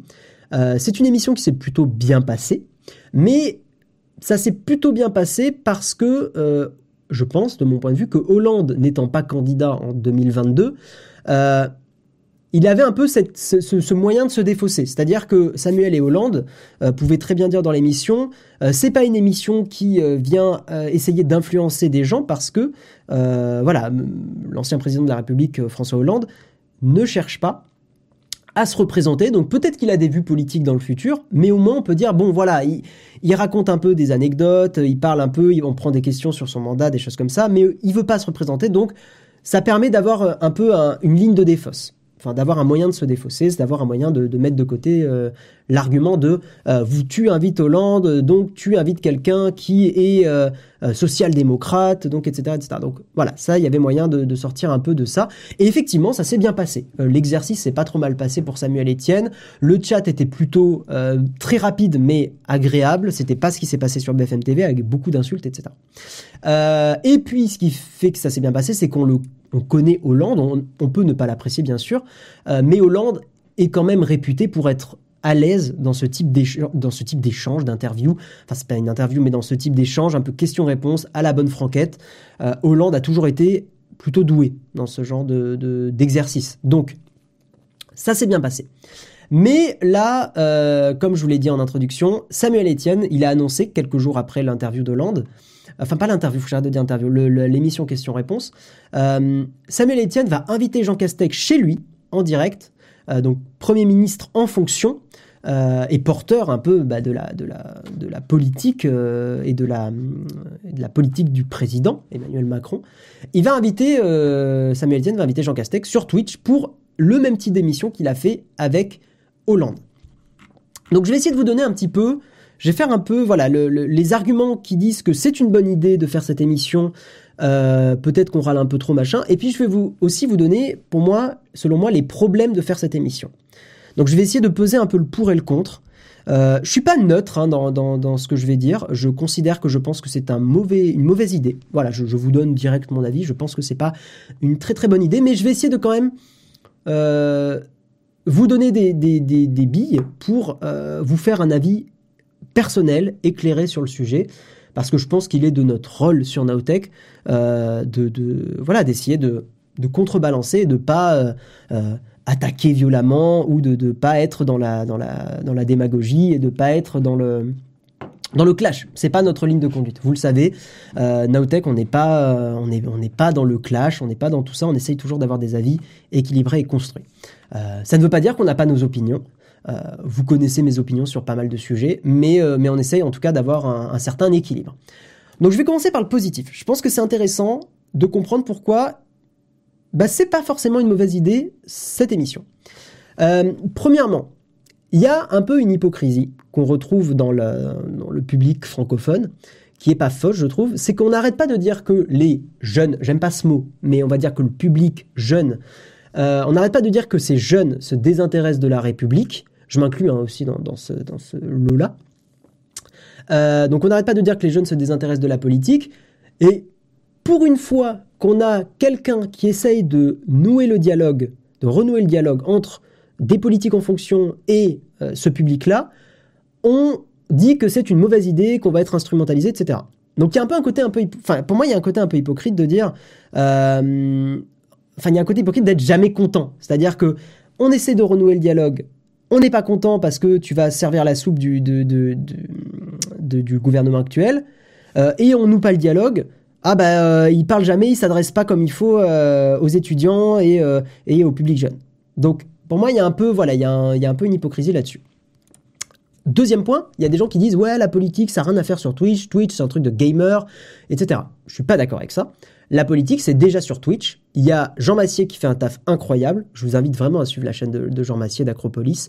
Euh, il y a aussi des personnalités euh, qui sont beaucoup plus teintées politiquement, genre Host Politique euh, qui fait une matinale sur Twitch, Usul qui fait des lives régulièrement sur Twitch. Donc les deux sont plutôt positionnés extrême gauche. mais il y a déjà du monde sur Twitch qui fait de la politique et ça pose pas de problème. Donc voilà. Il euh, y a un troisième argument qui est beaucoup dit par Samuel Etienne. Moi, je l'aime pas trop cet argument. Je vous donne un peu mon avis à chaque fois. Je l'aime pas trop cet argument, mais il peut être entendu. C'est vous n'êtes pas obligé de regarder. Ça s'entend. Je suis pas d'accord avec ça parce que je pense que c'est un peu facile de se défausser avec ça parce que dans ce cas-là, tu fais des trucs absolument. Euh, en fait, avec cet argument, tu peux te défausser de plein de types de contenus. Euh, tu fais des, des, contenus extrêmement limites et tu peux dire ouais mais t'es pas obligé de regarder. Bah non, c'est pas aussi simple que ça. Genre imagine tu fais des je pas, des, vidéos, voilà, euh, c'était un peu un argument des, des, youtubeurs qui font travailler leurs gosses euh, de, façon un peu, euh, un peu crado. Hein. On pense à certaines chaînes YouTube. c'était Studio Bubble Tea ou des chaînes comme ça qui font, enfin qui, qui faisaient du travail d'enfant un peu douteux. et leur réponse c'est souvent de dire à leurs critiques c'était pas obligé de regarder. Bah non, quand il y a des choses à critiquer, tu peux pas juste dire t'es pas obligé de regarder. Bref. Quatrième point, donc en faveur de cette émission, Samuel, y a, on lui fait peut-être pas assez confiance. Samuel, il a quand même du journalisme derrière lui, il a plein d'années de journalisme derrière lui, euh, il a une certaine expérience avec des interviews politiques, donc on peut aussi lui laisser le bénéfice du doute. Cinquième point, Twitch évolue, et c'est normal, je trouve, que des choses soient tentées, et euh, toute chose qui a été tentée dans l'histoire des médias, pas que d'ailleurs, mais dans les entreprises, les médias et tout, enfin, il y, a toujours eu des ratés, il y a toujours eu des choses, il faut tenter des choses aussi. Donc on peut pas euh, forcément rester dans une stase. Euh, voilà, il, faut, accepter aussi que bah, tenter des choses, c'est prendre des risques. Et puis il y a un argument qui dit que, que, inviter un politique en fonction, ça peut influencer. Mais moi j'ai envie de dire que là, il faut quand même être aveugle pour pas voir que les gens sur Twitter, sur le chat, etc. vont dire que c'est potentiellement de la manipulation, que c'est machin. Donc je veux dire, une personne qui pourrait être influençable, elle ne pourra pas passer à côté des messages de prévention du chat qui va dire ouais mais euh, attention euh, c'est peut-être de la, de la communication euh, politique donc tu vas peut-être être influencé. Ce que je veux dire c'est que les gens qui vont regarder vont être au courant et vont avoir des, petites alertes dans leur tête en mode attention c'est peut-être aussi voilà c'est peut-être la, communication du gouvernement qui est présentée. Voilà pour les arguments pour cette émission. En tout cas, pour moi, l'argument le, plus important, c'est effectivement, je trouve, que bah, voilà, il y a une tentative de renouer le dialogue. Euh, et est-ce que c'est pas un peu facile de cracher dessus avant l'heure? Ça, c'est l'argument, euh, c'est un argument que, j'ai. Maintenant, on va passer au problème, parce que là, j'ai parlé du positif. Passons aux problématiques. J'ai regardé l'émission avec Hollande, de Samuel Etienne et Hollande. C'était sympa, c'était sympa. Mais je trouve que sur pas mal de points, j'ai pas trouvé Samuel Etienne parfait. Euh, notamment quand ça parlait de certaines lois, la loi El, Khomri, euh, loi travail. J'ai trouvé que ça manquait un peu de, de contradiction et que euh, l'ancien président expliquait certaines choses comme une vérité absolue. Et je trouve que ça manquait un peu de contradiction. Et c'est dommage parce que l'émission était vendue comme un espace de débat bienveillant. Sauf que du débat, pour moi, c'était pas vraiment un débat. Mais c'était sympa quand même comme émission. Le premier exercice était sympa. Euh, je pense que Samuel est allé un peu vite et que si Samuel voulait réconcilier le public de Twitch avec le journalisme, il commençait très très bien avec les, revues de presse et tout ça. Là, je pense qu'il va un peu vite en besogne. Et euh, il l'a dit lui-même, hein, Samuel Etienne, qu'il y avait un problème de timing un peu. Enfin, que le timing n'était pas forcément euh, parfait. Euh, Samuel en live hier, le matin, parce que j'ai écouté pour préparer la, tartine, il, perd un peu sa neutralité parce qu'il a dit très clairement en live qu'il n'invitera pas les extrêmes chez lui. Alors, il s'est rattrapé sur Twitter très récemment, là, il y a, quelques, minutes, en disant que si il essaierait de faire une, il a proposé à, Marine Le Pen, donc qui est Rassemblement National, qu'il a proposé de faire cette émission avec Marine Le Pen. Là, il a fait un post très récemment sur Twitter en disant ça.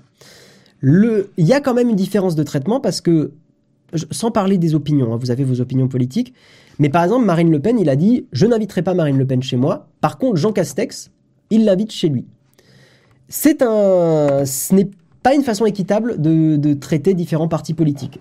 Sans, on met complètement en dehors le fait que c'est le Rassemblement national, on s'en fout. C'est pas ça qui est important. Ce que je veux dire, c'est que Samuel, avec cette démarche d'inviter des politiques, perd sa neutralité. Et c'était une, neutralité qui était assez sympa chez Samuel, c'est que il débriefait les journaux, il faisait une revue de presse, et il avait une certaine, effectivement, une certaine neutralité parce qu'il expliquait un peu quel journaux étaient de gauche, quel journal, pardon, oui, quels journaux pluriel était de gauche, quels journaux étaient de droite, euh, quels journaux étaient plutôt euh, catho, quels journaux étaient plutôt machin. Donc il avait une certaine neutralité qui était intéressante. Et pour moi, en disant tout ça, et avec cet événement, il perd cette neutralité. Et il y a, y a des gens sur Twitter qui lui ont dit, tu mets le doigt dans l'engrenage de la politique, et c'est dommage. Après, c'est très difficile de rester neutre à 100%. Même sur Notech, on n'est pas neutre. Hein. Je pense que, enfin, certains ont très bien compris sur quel bord politique on, allait euh, sur, sur pas mal de questions. Voilà. Mais c'est compliqué quand tu t'es un peu mis en avant comme quelqu'un de neutre D'un coup, perdre cette neutralité, c'est violent. C'est assez violent. Euh, autre point problématique, ça c'est mon analyse, je vois mal Samuel Etienne pendant l'interview, et avec tout le respect que je lui dois, c'est en plus c'est quelqu'un que j'apprécie sincèrement, je trouve qu'il a, il a apporté beaucoup, mais je vois mal Samuel Etienne taper là où ça fait mal, avec un Premier ministre qui est à 15 cm de lui. C'est quand même un des avantages des, des, plateaux style Bourdin ou ce genre de choses. La personne que vous interviewez est pas genre tout près de vous. Elle est en face, vous avez 5 à 10 mètres de, d'écartement en fait entre la personne, l'interviewé, potentiellement une personnalité politique, et euh, le journaliste ou la journaliste. Cette distance permet quand même de poser des questions qui fâchent plus facilement. Quand tu es à côté, genre euh, à littéralement 10 euh, ou 15 cm, c'est un peu plus délicat de dire, ben en fait, là tu viens de dire un mensonge. Vous voyez ce que je veux dire? Euh, pas sûr ça, je me suis fait traiter de gauchiste, mais aussi de sale libéral de droite. Mais pareil, Jérôme. Mais tu sais, bon, c'est comme ça. Euh, ça, pour moi, la proximité est un problème. La proximité physique est un problème. Euh, pareil, certains disent que Emmanuel Macron n'est pas en campagne, machin. On est quand même à un an des présidentielles. Inviter le Premier ministre, qui est le porte-parole hein, quand même de la politique du gouvernement actuel, c'est une communication c'est une communication euh, présidentielle. On ne peut pas le nier. On peut pas complètement le nier. Et attention, je ne suis pas du tout euh, spécialement non plus euh, anti-gouvernement qui doit jamais intervenir sur d'autres réseaux. Absolument pas. Je suis absolument pas dans cette démarche-là. Je pense que l'exercice, encore une fois, comme je l'ai dit dans les arguments pour, peut être intéressant. mais c'est une communication politique. On ne peut pas le nier. Autre point, Samuel, je pense que il se rend pas compte, et parce qu'il a grossi extrêmement vite. C'est peut-être un, défaut, c'est qu'il a, il a, il a, il a, il s'est envolé très très vite. Samuel Etienne, grâce à Étoile, il a, il a acquis une audience très rapidement. Faut bien comprendre que Samuel Etienne, en six mois, a acquis ce que des streamers ont mis cinq ans à développer. Euh, et quand tu t'envoles très très vite, des fois tu te brûles un peu les ailes. Euh, et, aujourd'hui, Samuel Etienne, je crois qu'il ne se rend pas compte qu'il a acquis une grosse notoriété dans le monde des nouveaux médias, de Twitch, de YouTube, de Twitter, etc. Et aujourd'hui, Samuel Etienne est un influenceur. Un influenceur au sens moderne du terme, pas un influenceur au sens euh, premier du terme de j'influence des gens, parce que des journalistes sont des influenceurs. Mais l'influence qu'a Samuel Etienne a explosé. Et ce que fait Samuel Etienne sur Twitch a un impact, a une influence. Et ça, je pense qu'il s'en rend pas encore vraiment compte à mon avis. Euh, autre point, et après je vais terminer là-dessus, je pense qu'effectivement, euh, Samuel Etienne a été super intelligent, il a fait preuve de beaucoup d'humilité. Euh, et l'humilité, rien à voir avec les infiltrations, évidemment, on est bien d'accord là-dessus. Mais Samuel Etienne a fait preuve de beaucoup d'humilité durant les derniers mois, en disant c'est une plateforme que je connais pas bien, je veux pas la brusquer, je veux pas la bousculer, je vais y aller doucement. Et on se rend compte que la seule fois où il n'a pas écouté Étoile, qui est donc le streamer qui a permis à Samuel Etienne euh, de, de, se développer, il fait un, choix qui est peut-être pas forcément le meilleur. Et je pense qu'effectivement, sur cette question-là, je vais encore essayer de baisser un peu mon rideau pour euh, arrêter d'être cramé sur le visage. Euh, je pense que effectivement, on le voit, la fois où il se dit c'est bon, je maîtrise Twitch, pas de problème, vous inquiétez pas, ça va bien se passer. Le retour de la communauté est un peu violent. Je vais conclure. Je vais conclure, je vais conclure. On est d'accord pour dire, et ça Samuel Etienne le dit aussi, on est d'accord pour dire que, et là vous pouvez commencer à poster vos commentaires parce que je vais, lire et tout. On est d'accord pour dire que le timing était mauvais. Pour moi, il aurait dû attendre, et Samuel le dit aussi, j'ai été trop rapide, il aurait dû attendre. On est d'accord là-dessus, et lui aussi le reconnaît. Pour moi, il aurait pu, et ça aurait montré un peu plus d'humilité de la plateforme Twitch, euh, par rapport à la plateforme Twitch, il aurait pu faire l'émission avec Jean Massier. Euh, Jean Massier, qui est donc un streamer que je trouve exceptionnel, qui fait un staff incroyable. Euh, il aurait pu inviter Jean Massier pour faire euh, ce, euh, cette émission avec lui, parce que Jean Massier est habitué à, des interviews de personnalités politiques. Hein. Jean Massier interviewe beaucoup de sénateurs, beaucoup de députés. qui ont des éléments de langage, qui ont des façons machin. Et j'aurais aimé que Jean Massier, comme lui, il est bien présent sur Twitch et il, il, représente une partie du Twitch et il est accepté sur la plateforme, je pense que ça aurait été malin d'avoir Jean Massier. Voilà. Une autre solution, en écrivant cette tartine, j'ai une idée qui pourrait être pas mal. Je pense. Je l'ai mis sur Twitter. Je pense pas que Samuel Etienne lira mon tweet, mais on ne sait jamais. Euh, une solution pour moi pour montrer que Samuel Etienne fait preuve de modernité et d'ouverture et de chercher à être un peu innovant sur l'émission. Sur pour moi, c'est que en direct, il faudrait que pendant l'émission, il y ait une petite équipe de journalistes, de 3-4 personnes, 3-4 journalistes, euh, qui fassent du fact-checking. C'est-à-dire qu'il y a des émissions qui le font. Il y a Thinkerview qui le fait très bien.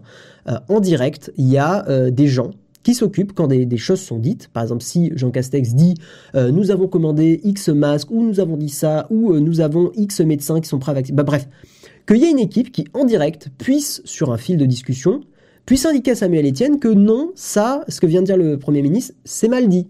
Ou ce que vient de dire le Premier ministre, c'est un peu arranger les chiffres, etc. etc. Donc euh, attention, j'ai pas dit euh, que Thinkerview j'approuvais tout ou que je disais pas. Je dis c'est une technique utilisée sur Thinkerview qui est intéressante. Et les journalistes, ils pourraient checker. Je suis pas d'accord méga du euh, 83 parce que euh, je pense que quand tu es en live avec la personnalité à 15 cm de toi et que tu lis le chat, tu ne peux pas à la fois fact-checker et tu ne peux pas à la fois interviewer, poser les questions et relancer. Voilà. Et je vais terminer un truc en disant, pour un peu euh, tempérer et euh, voilà, j'ai envie quand même de, dire un message, c'est que c'est facile de critiquer. Et là, moi, c'est ce que j'ai fait, hein. j'ai donné des arguments pour, des arguments contre, j'ai critiqué, etc. Mais euh, j'ai envie de vous dire un truc, c'est que qui ne fait jamais d'erreur? Et dans, nos métiers, dans nos travaux, on fait tout le temps des erreurs. C'est normal. La différence entre des personnalités publiques et euh, nos, travaux, parce que, enfin voilà, quand on est dans des métiers plus privés, c'est que quand on fait une erreur dans le privé, ça impacte son équipe, ça impacte tout ça. Euh, par contre, quand on fait une erreur sur les réseaux sociaux, sur euh, la façon de communiquer avec des milliers de personnes qui nous suivent, là, ça part en cacahuète et en bad buzz. Donc, ce que je veux dire, c'est laissons à Samuel Etienne peut-être le bénéfice du doute. On verra l'émission. Et peut-être qu'on en rediscutera sur, euh, sur les lives et sur Twitter après dimanche, tout simplement. Mais, euh, mais voilà, on fait tous des erreurs. Moi aussi, j'ai eu des, bad buzz dans certaines vieilles vidéos. Tout le monde a, fait des erreurs.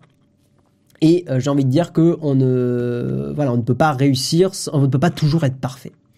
On ne peut pas toujours être parfait. on va, je vais lire un peu vos messages.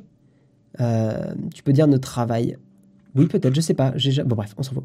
Pour moi, les gens s'approprient trop la plateforme Twitch, les gens font ce qu'ils veulent. Par contre, effectivement, il perd en neutralité Samuel Etienne.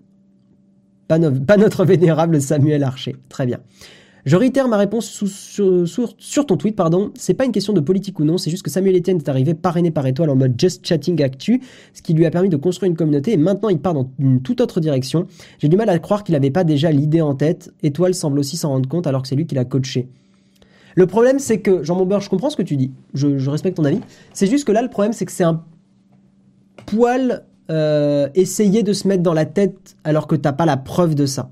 C'est là où c'est un peu, un peu délicat en commentaire parce que peut-être que tout simplement, euh, il y a deux semaines, il s'est dit tiens, ça serait cool d'inviter euh, François Hollande parce que maintenant j'ai une plateforme d'expression, etc. Donc, euh, donc voilà. Samuel a été... Putain, vous avez posté plein de pavés, mais c'est trop cool. on va prendre du temps pour vous lire, ça va être chouette. Samuel a été malin, il a fixé trois mois d'abonnement à sa chaîne pour pouvoir poster un commentaire lors de sa soirée avec Hollande. Effectivement, ça a été un point extrêmement intelligent pour avoir un chat à peu près Cool. Ce qui a empêché les trolls et donné euh, un chat très qualitatif, très rapide mais de qualité effectivement. De toute façon, le public de Samuel est, 18-30 ans. Comme on s'en est rendu compte? Lors de et euh, oui quand il a fait des sondages, c'est vrai. Donc des gens capables de s'en aller s'ils estiment que le discours sert trop la soupe. C'est vrai aussi, Jimas. Samuel Etienne offre du contenu à tout un tas de gens qui remplissent leurs streams et leurs articles avec ses interviews et commenter avant que cela ait eu lieu et sans intérêt, jugeons sur pièce. Je suis pas d'accord, Ibo. Je trouve que le débat est intéressant, ça montre un peu l'évolution de Twitch, ça montre des choses, je trouve ça intéressant d'en parler. Euh, pour moi, en fait, c'est pas un problème de parler de quelque chose avant que ça ait eu lieu, tant que tu le fais avec respect, tant que tu, le, tu essayes de peser un peu les arguments pour, les arguments contre. Euh, et la réaction sur les réseaux sociaux est intéressante à analyser. En fait, Béastien, euh, ce qu'a fait Samuel Etienne, c'est qu'il faut, c'est pas de l'abonnement en fait, c'est qu'il faut suivre euh, Samuel Etienne depuis deux ou trois mois, je sais plus, euh, pour pouvoir poster des messages dans le chat. François Hollande était un très bon choix. Castex, à mon avis, sera vissé au travail du gouvernement. Vissé? Ok. ouais. Il y a deux très bonnes vidéos intéressantes sur les chaînes YouTube de Blast et de Ludovic. Alors la, la vidéo de Blast a des gros défauts. la vidéo de Blast, j'avais vu quelqu'un qui disait que la, la vidéo était pas Enfin, il y avait des choses qui n'étaient pas très sérieuses dedans. Par contre, Ludovic B, euh, oui, Ludovic B, c'est pas mal ce qu'il fait.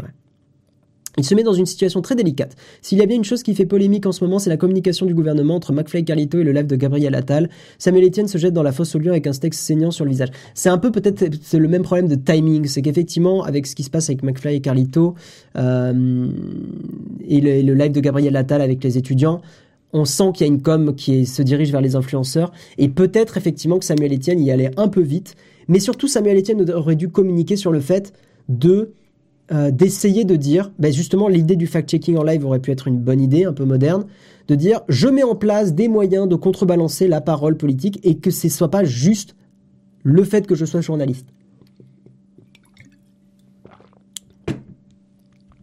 Euh, qu'est-ce que tu dis, Bidibule? La gestion du Covid est à sourire comme en France et l'extrême droite, si elle n'est pas représentée dans votre parlement, ne veut pas dire qu'elle n'est pas présente dans la société belge. Ah oui, tu parles, tu es belge, ok.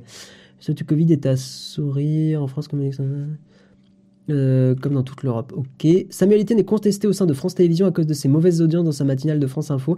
Avec Twitch, il veut prouver à la direction qu'il est populaire et influent pour décrocher de nouvelles émissions sur France 2 ou France 3 peut-être.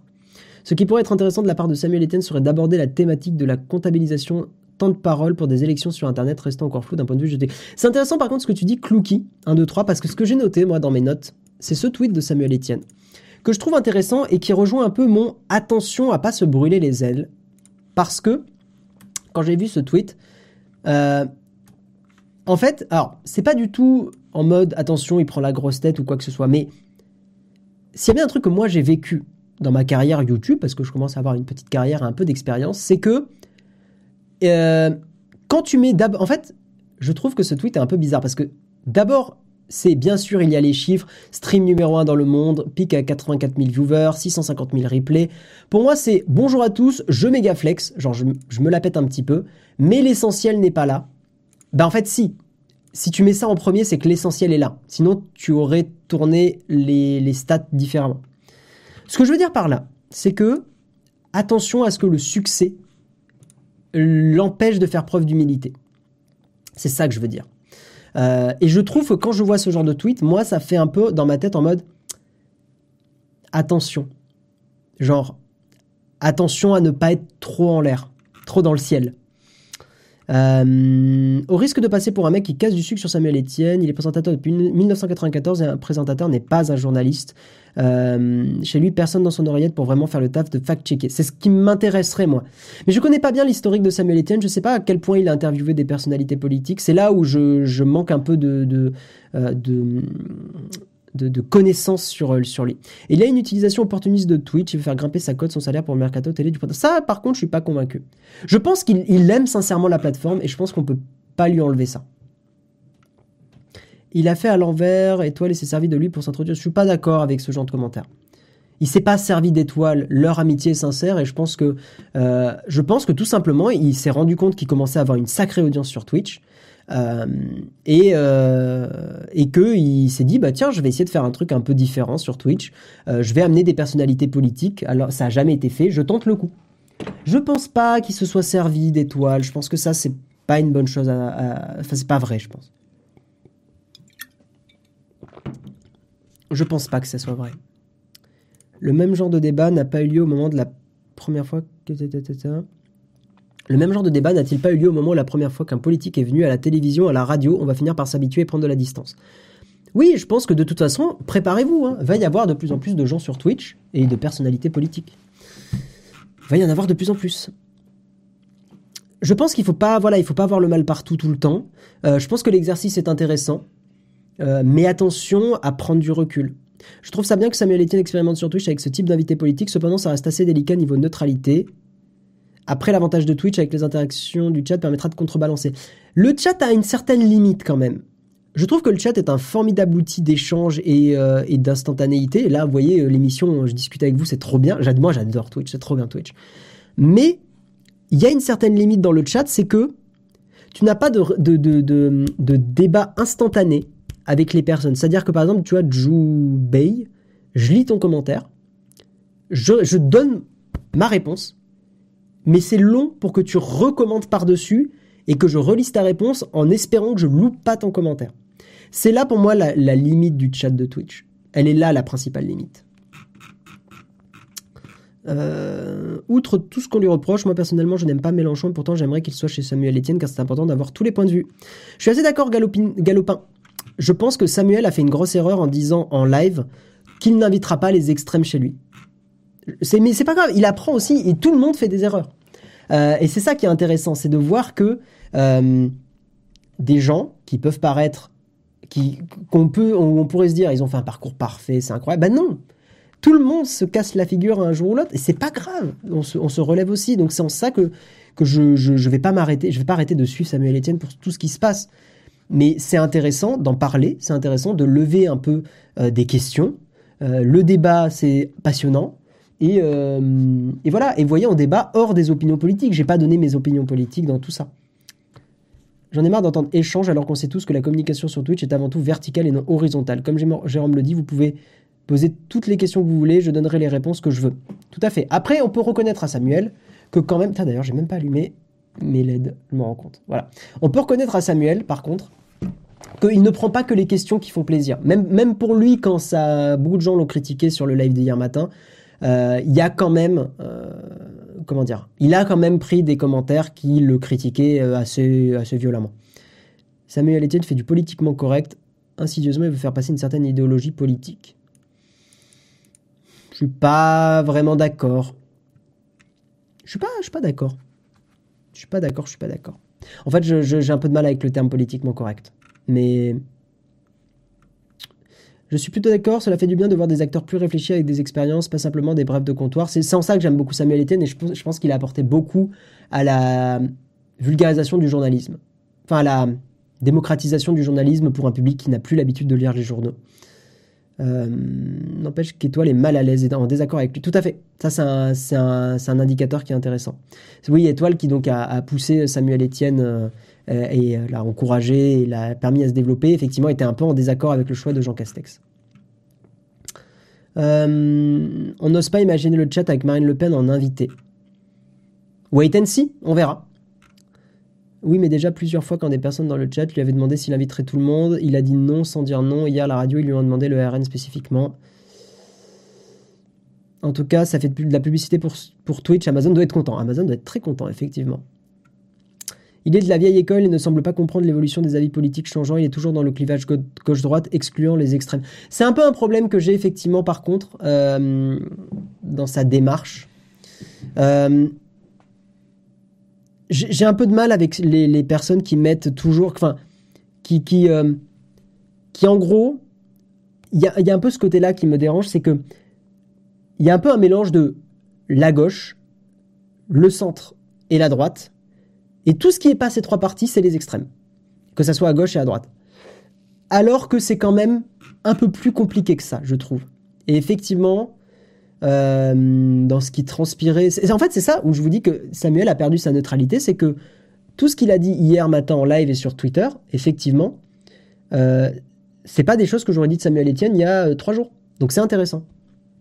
Mais effectivement, mais, enfin, les extrêmes qui sont pas gauche, milieu, enfin centre et droit, euh, bah non, il y a des choses intéressantes à prendre de tous les côtés, je pense. Il a dit non au Rennes parce que c'est chez lui.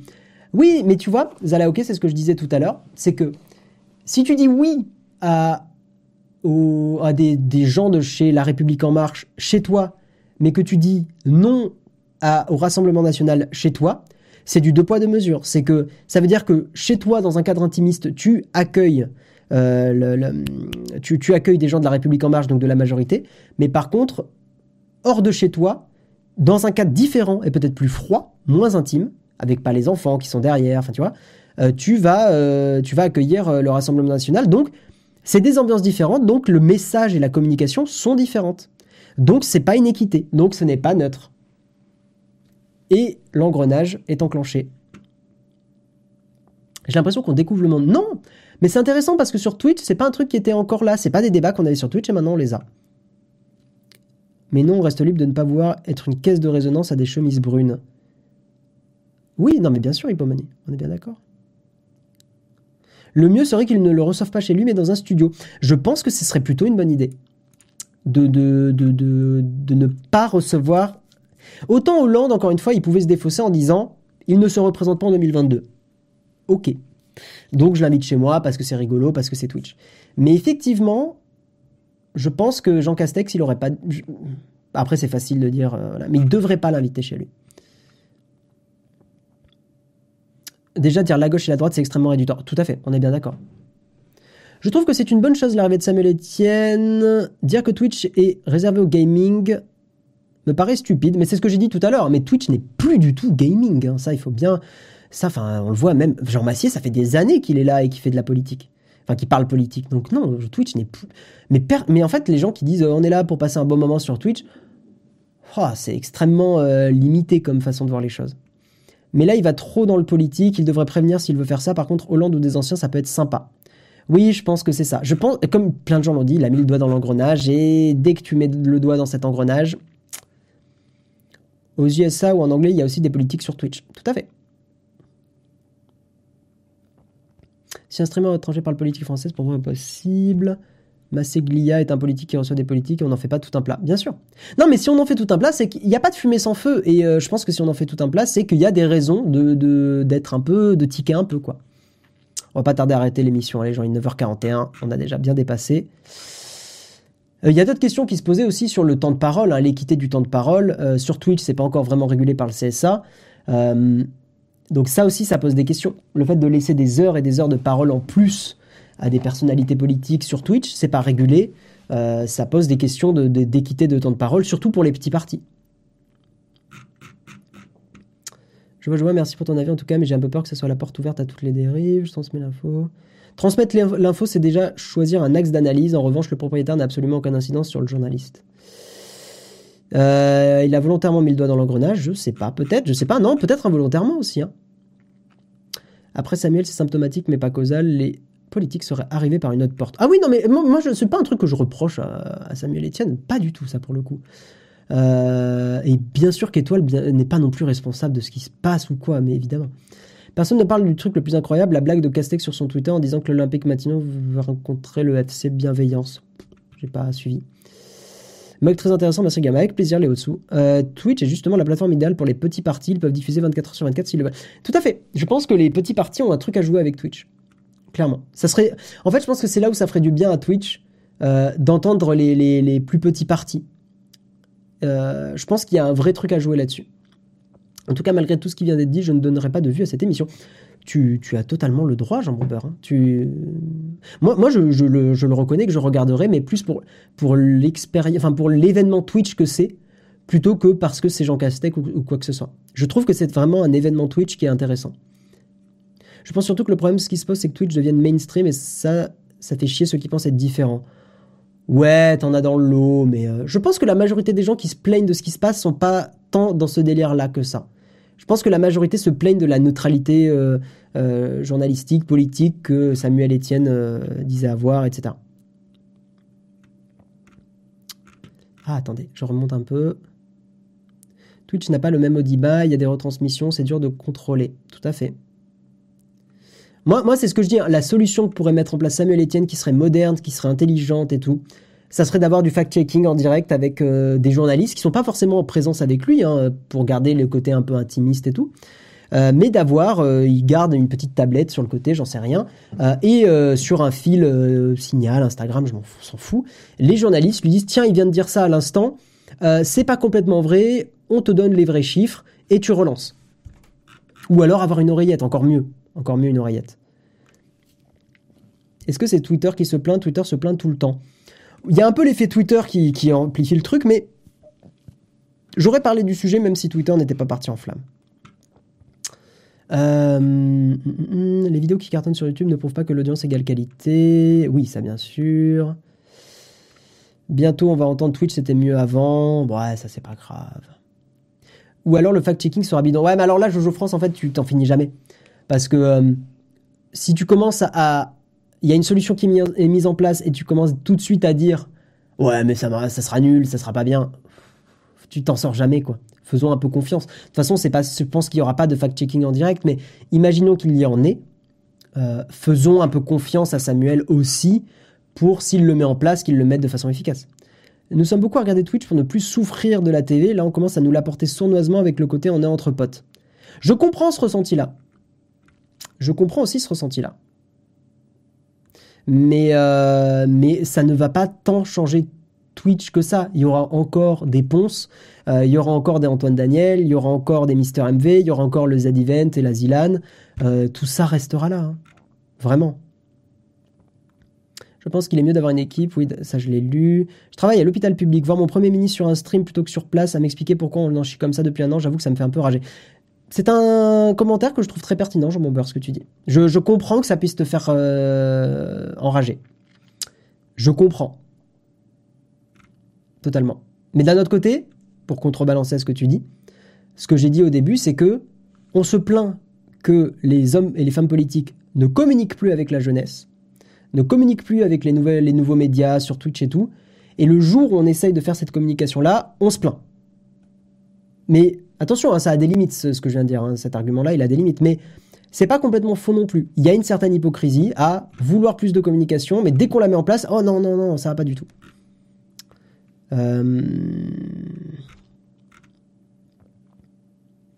vous demandez du fact-checking sur Twitch alors que ça n'existe pas à la télé, voir certains débiter des âneries sans check, c'est vu plein de fois, y compris pendant la présidentielle.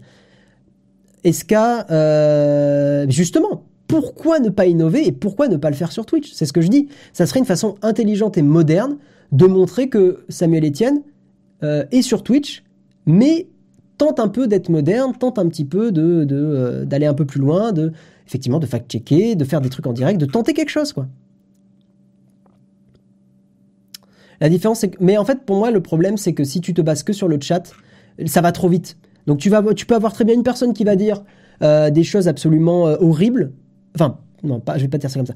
Tu peux très bien voir sur le chat une personne qui va dire oui, euh, en fait, il faut mettre en place cette politique parce que c'est la bonne solution. Et le commentaire suivant, ça va être cette solution est absolument horrible, il ne faut surtout pas la mettre en place parce que machin. Donc c'est pour ça qu'il vaut mieux une équipe de journalistes un peu dédiés. Ça ne veut pas dire qu'il faut pas lire le chat, mais par contre une équipe qui va s'occuper de fact-checker, de vérifier tout ça. On va arrêter, on va arrêter, coupe l'électricité à Guillaume. Oui, j'arrête. On va, on va arrêter, on va passer, on va pas, on va pas faire de camp de fact. Je pense qu'on a assez discuté. Euh, c'est super intéressant. Mais, euh, mais effectivement, on va passer à la fin de l'émission. On va arrêter, euh, on va arrêter une personne. Je vous propose qu'on arrête des gens. Je vais regarder qui est en live. Et on va faire un petit raid. Mais c'était super intéressant d'en discuter avec vous. Euh, encore une fois, je trouve que c'est un débat super, super bien. 1h50 de live, Ouais, mais le sujet est trop bien. Euh, qui on va stream, euh, stream, qui on va raid? Il y a Flonflon, il y a Corben, il y a Pépé, Pépipin, qui sont des chouettes personnes, il y a Coffee Gaming FR. On va regarder s'il y a d'autres personnes qu'on connaît pas forcément qui sont en stream, euh, pour continuer comme ça de votre côté un peu cette, cette matinée sur Twitch. Alors, qui y a sur Twitch qui est en live? Des petits streamers ou streameuses qu'on connaîtrait peut-être pas forcément Tac, tac, tac, tac, tac, je regarde d'autres gens. Euh, blablabla. Bon. Bon, bon, bon, bon, bon. Bon, bah écoutez, on va, on va arrêter flonflon. On va arrêter flonflon. Qui, a été raid hier euh... Euh... Qui a été raid hier? C'était qui? Hmm. Tac, tac, tac. Je regarde un petit peu. Je regarde un petit peu qui vous conseillez. Bon. Euh... Ah, je me rappelle plus. C'était Flonflon. Bah, on va pas raid Flonflon alors. On va raid. Euh... Allez, on... ah, je sais pas. J'ai envie de raid des nouvelles personnes en fait. C'est si drôle de raid des nouveaux gens. Blablabla. Fanfan Gomez, c'est qui? C'est une personne qui fait de la BD. Bon, bah, il y a une personne qui euh, s'appelle Fanfan Gomez, je ne connais pas, mais qui fait du dessin, de BD. Ça a l'air très chouette. Je viens de voir le stream deux secondes le dessin a l'air chouette. Allez faire des bisous à cette personne. Euh, spammez les emotes de Jérôme. Let's go. Je lance le raid. Euh, et puis, et puis voilà. Allez faire des, allez faire des bisous à cette personne.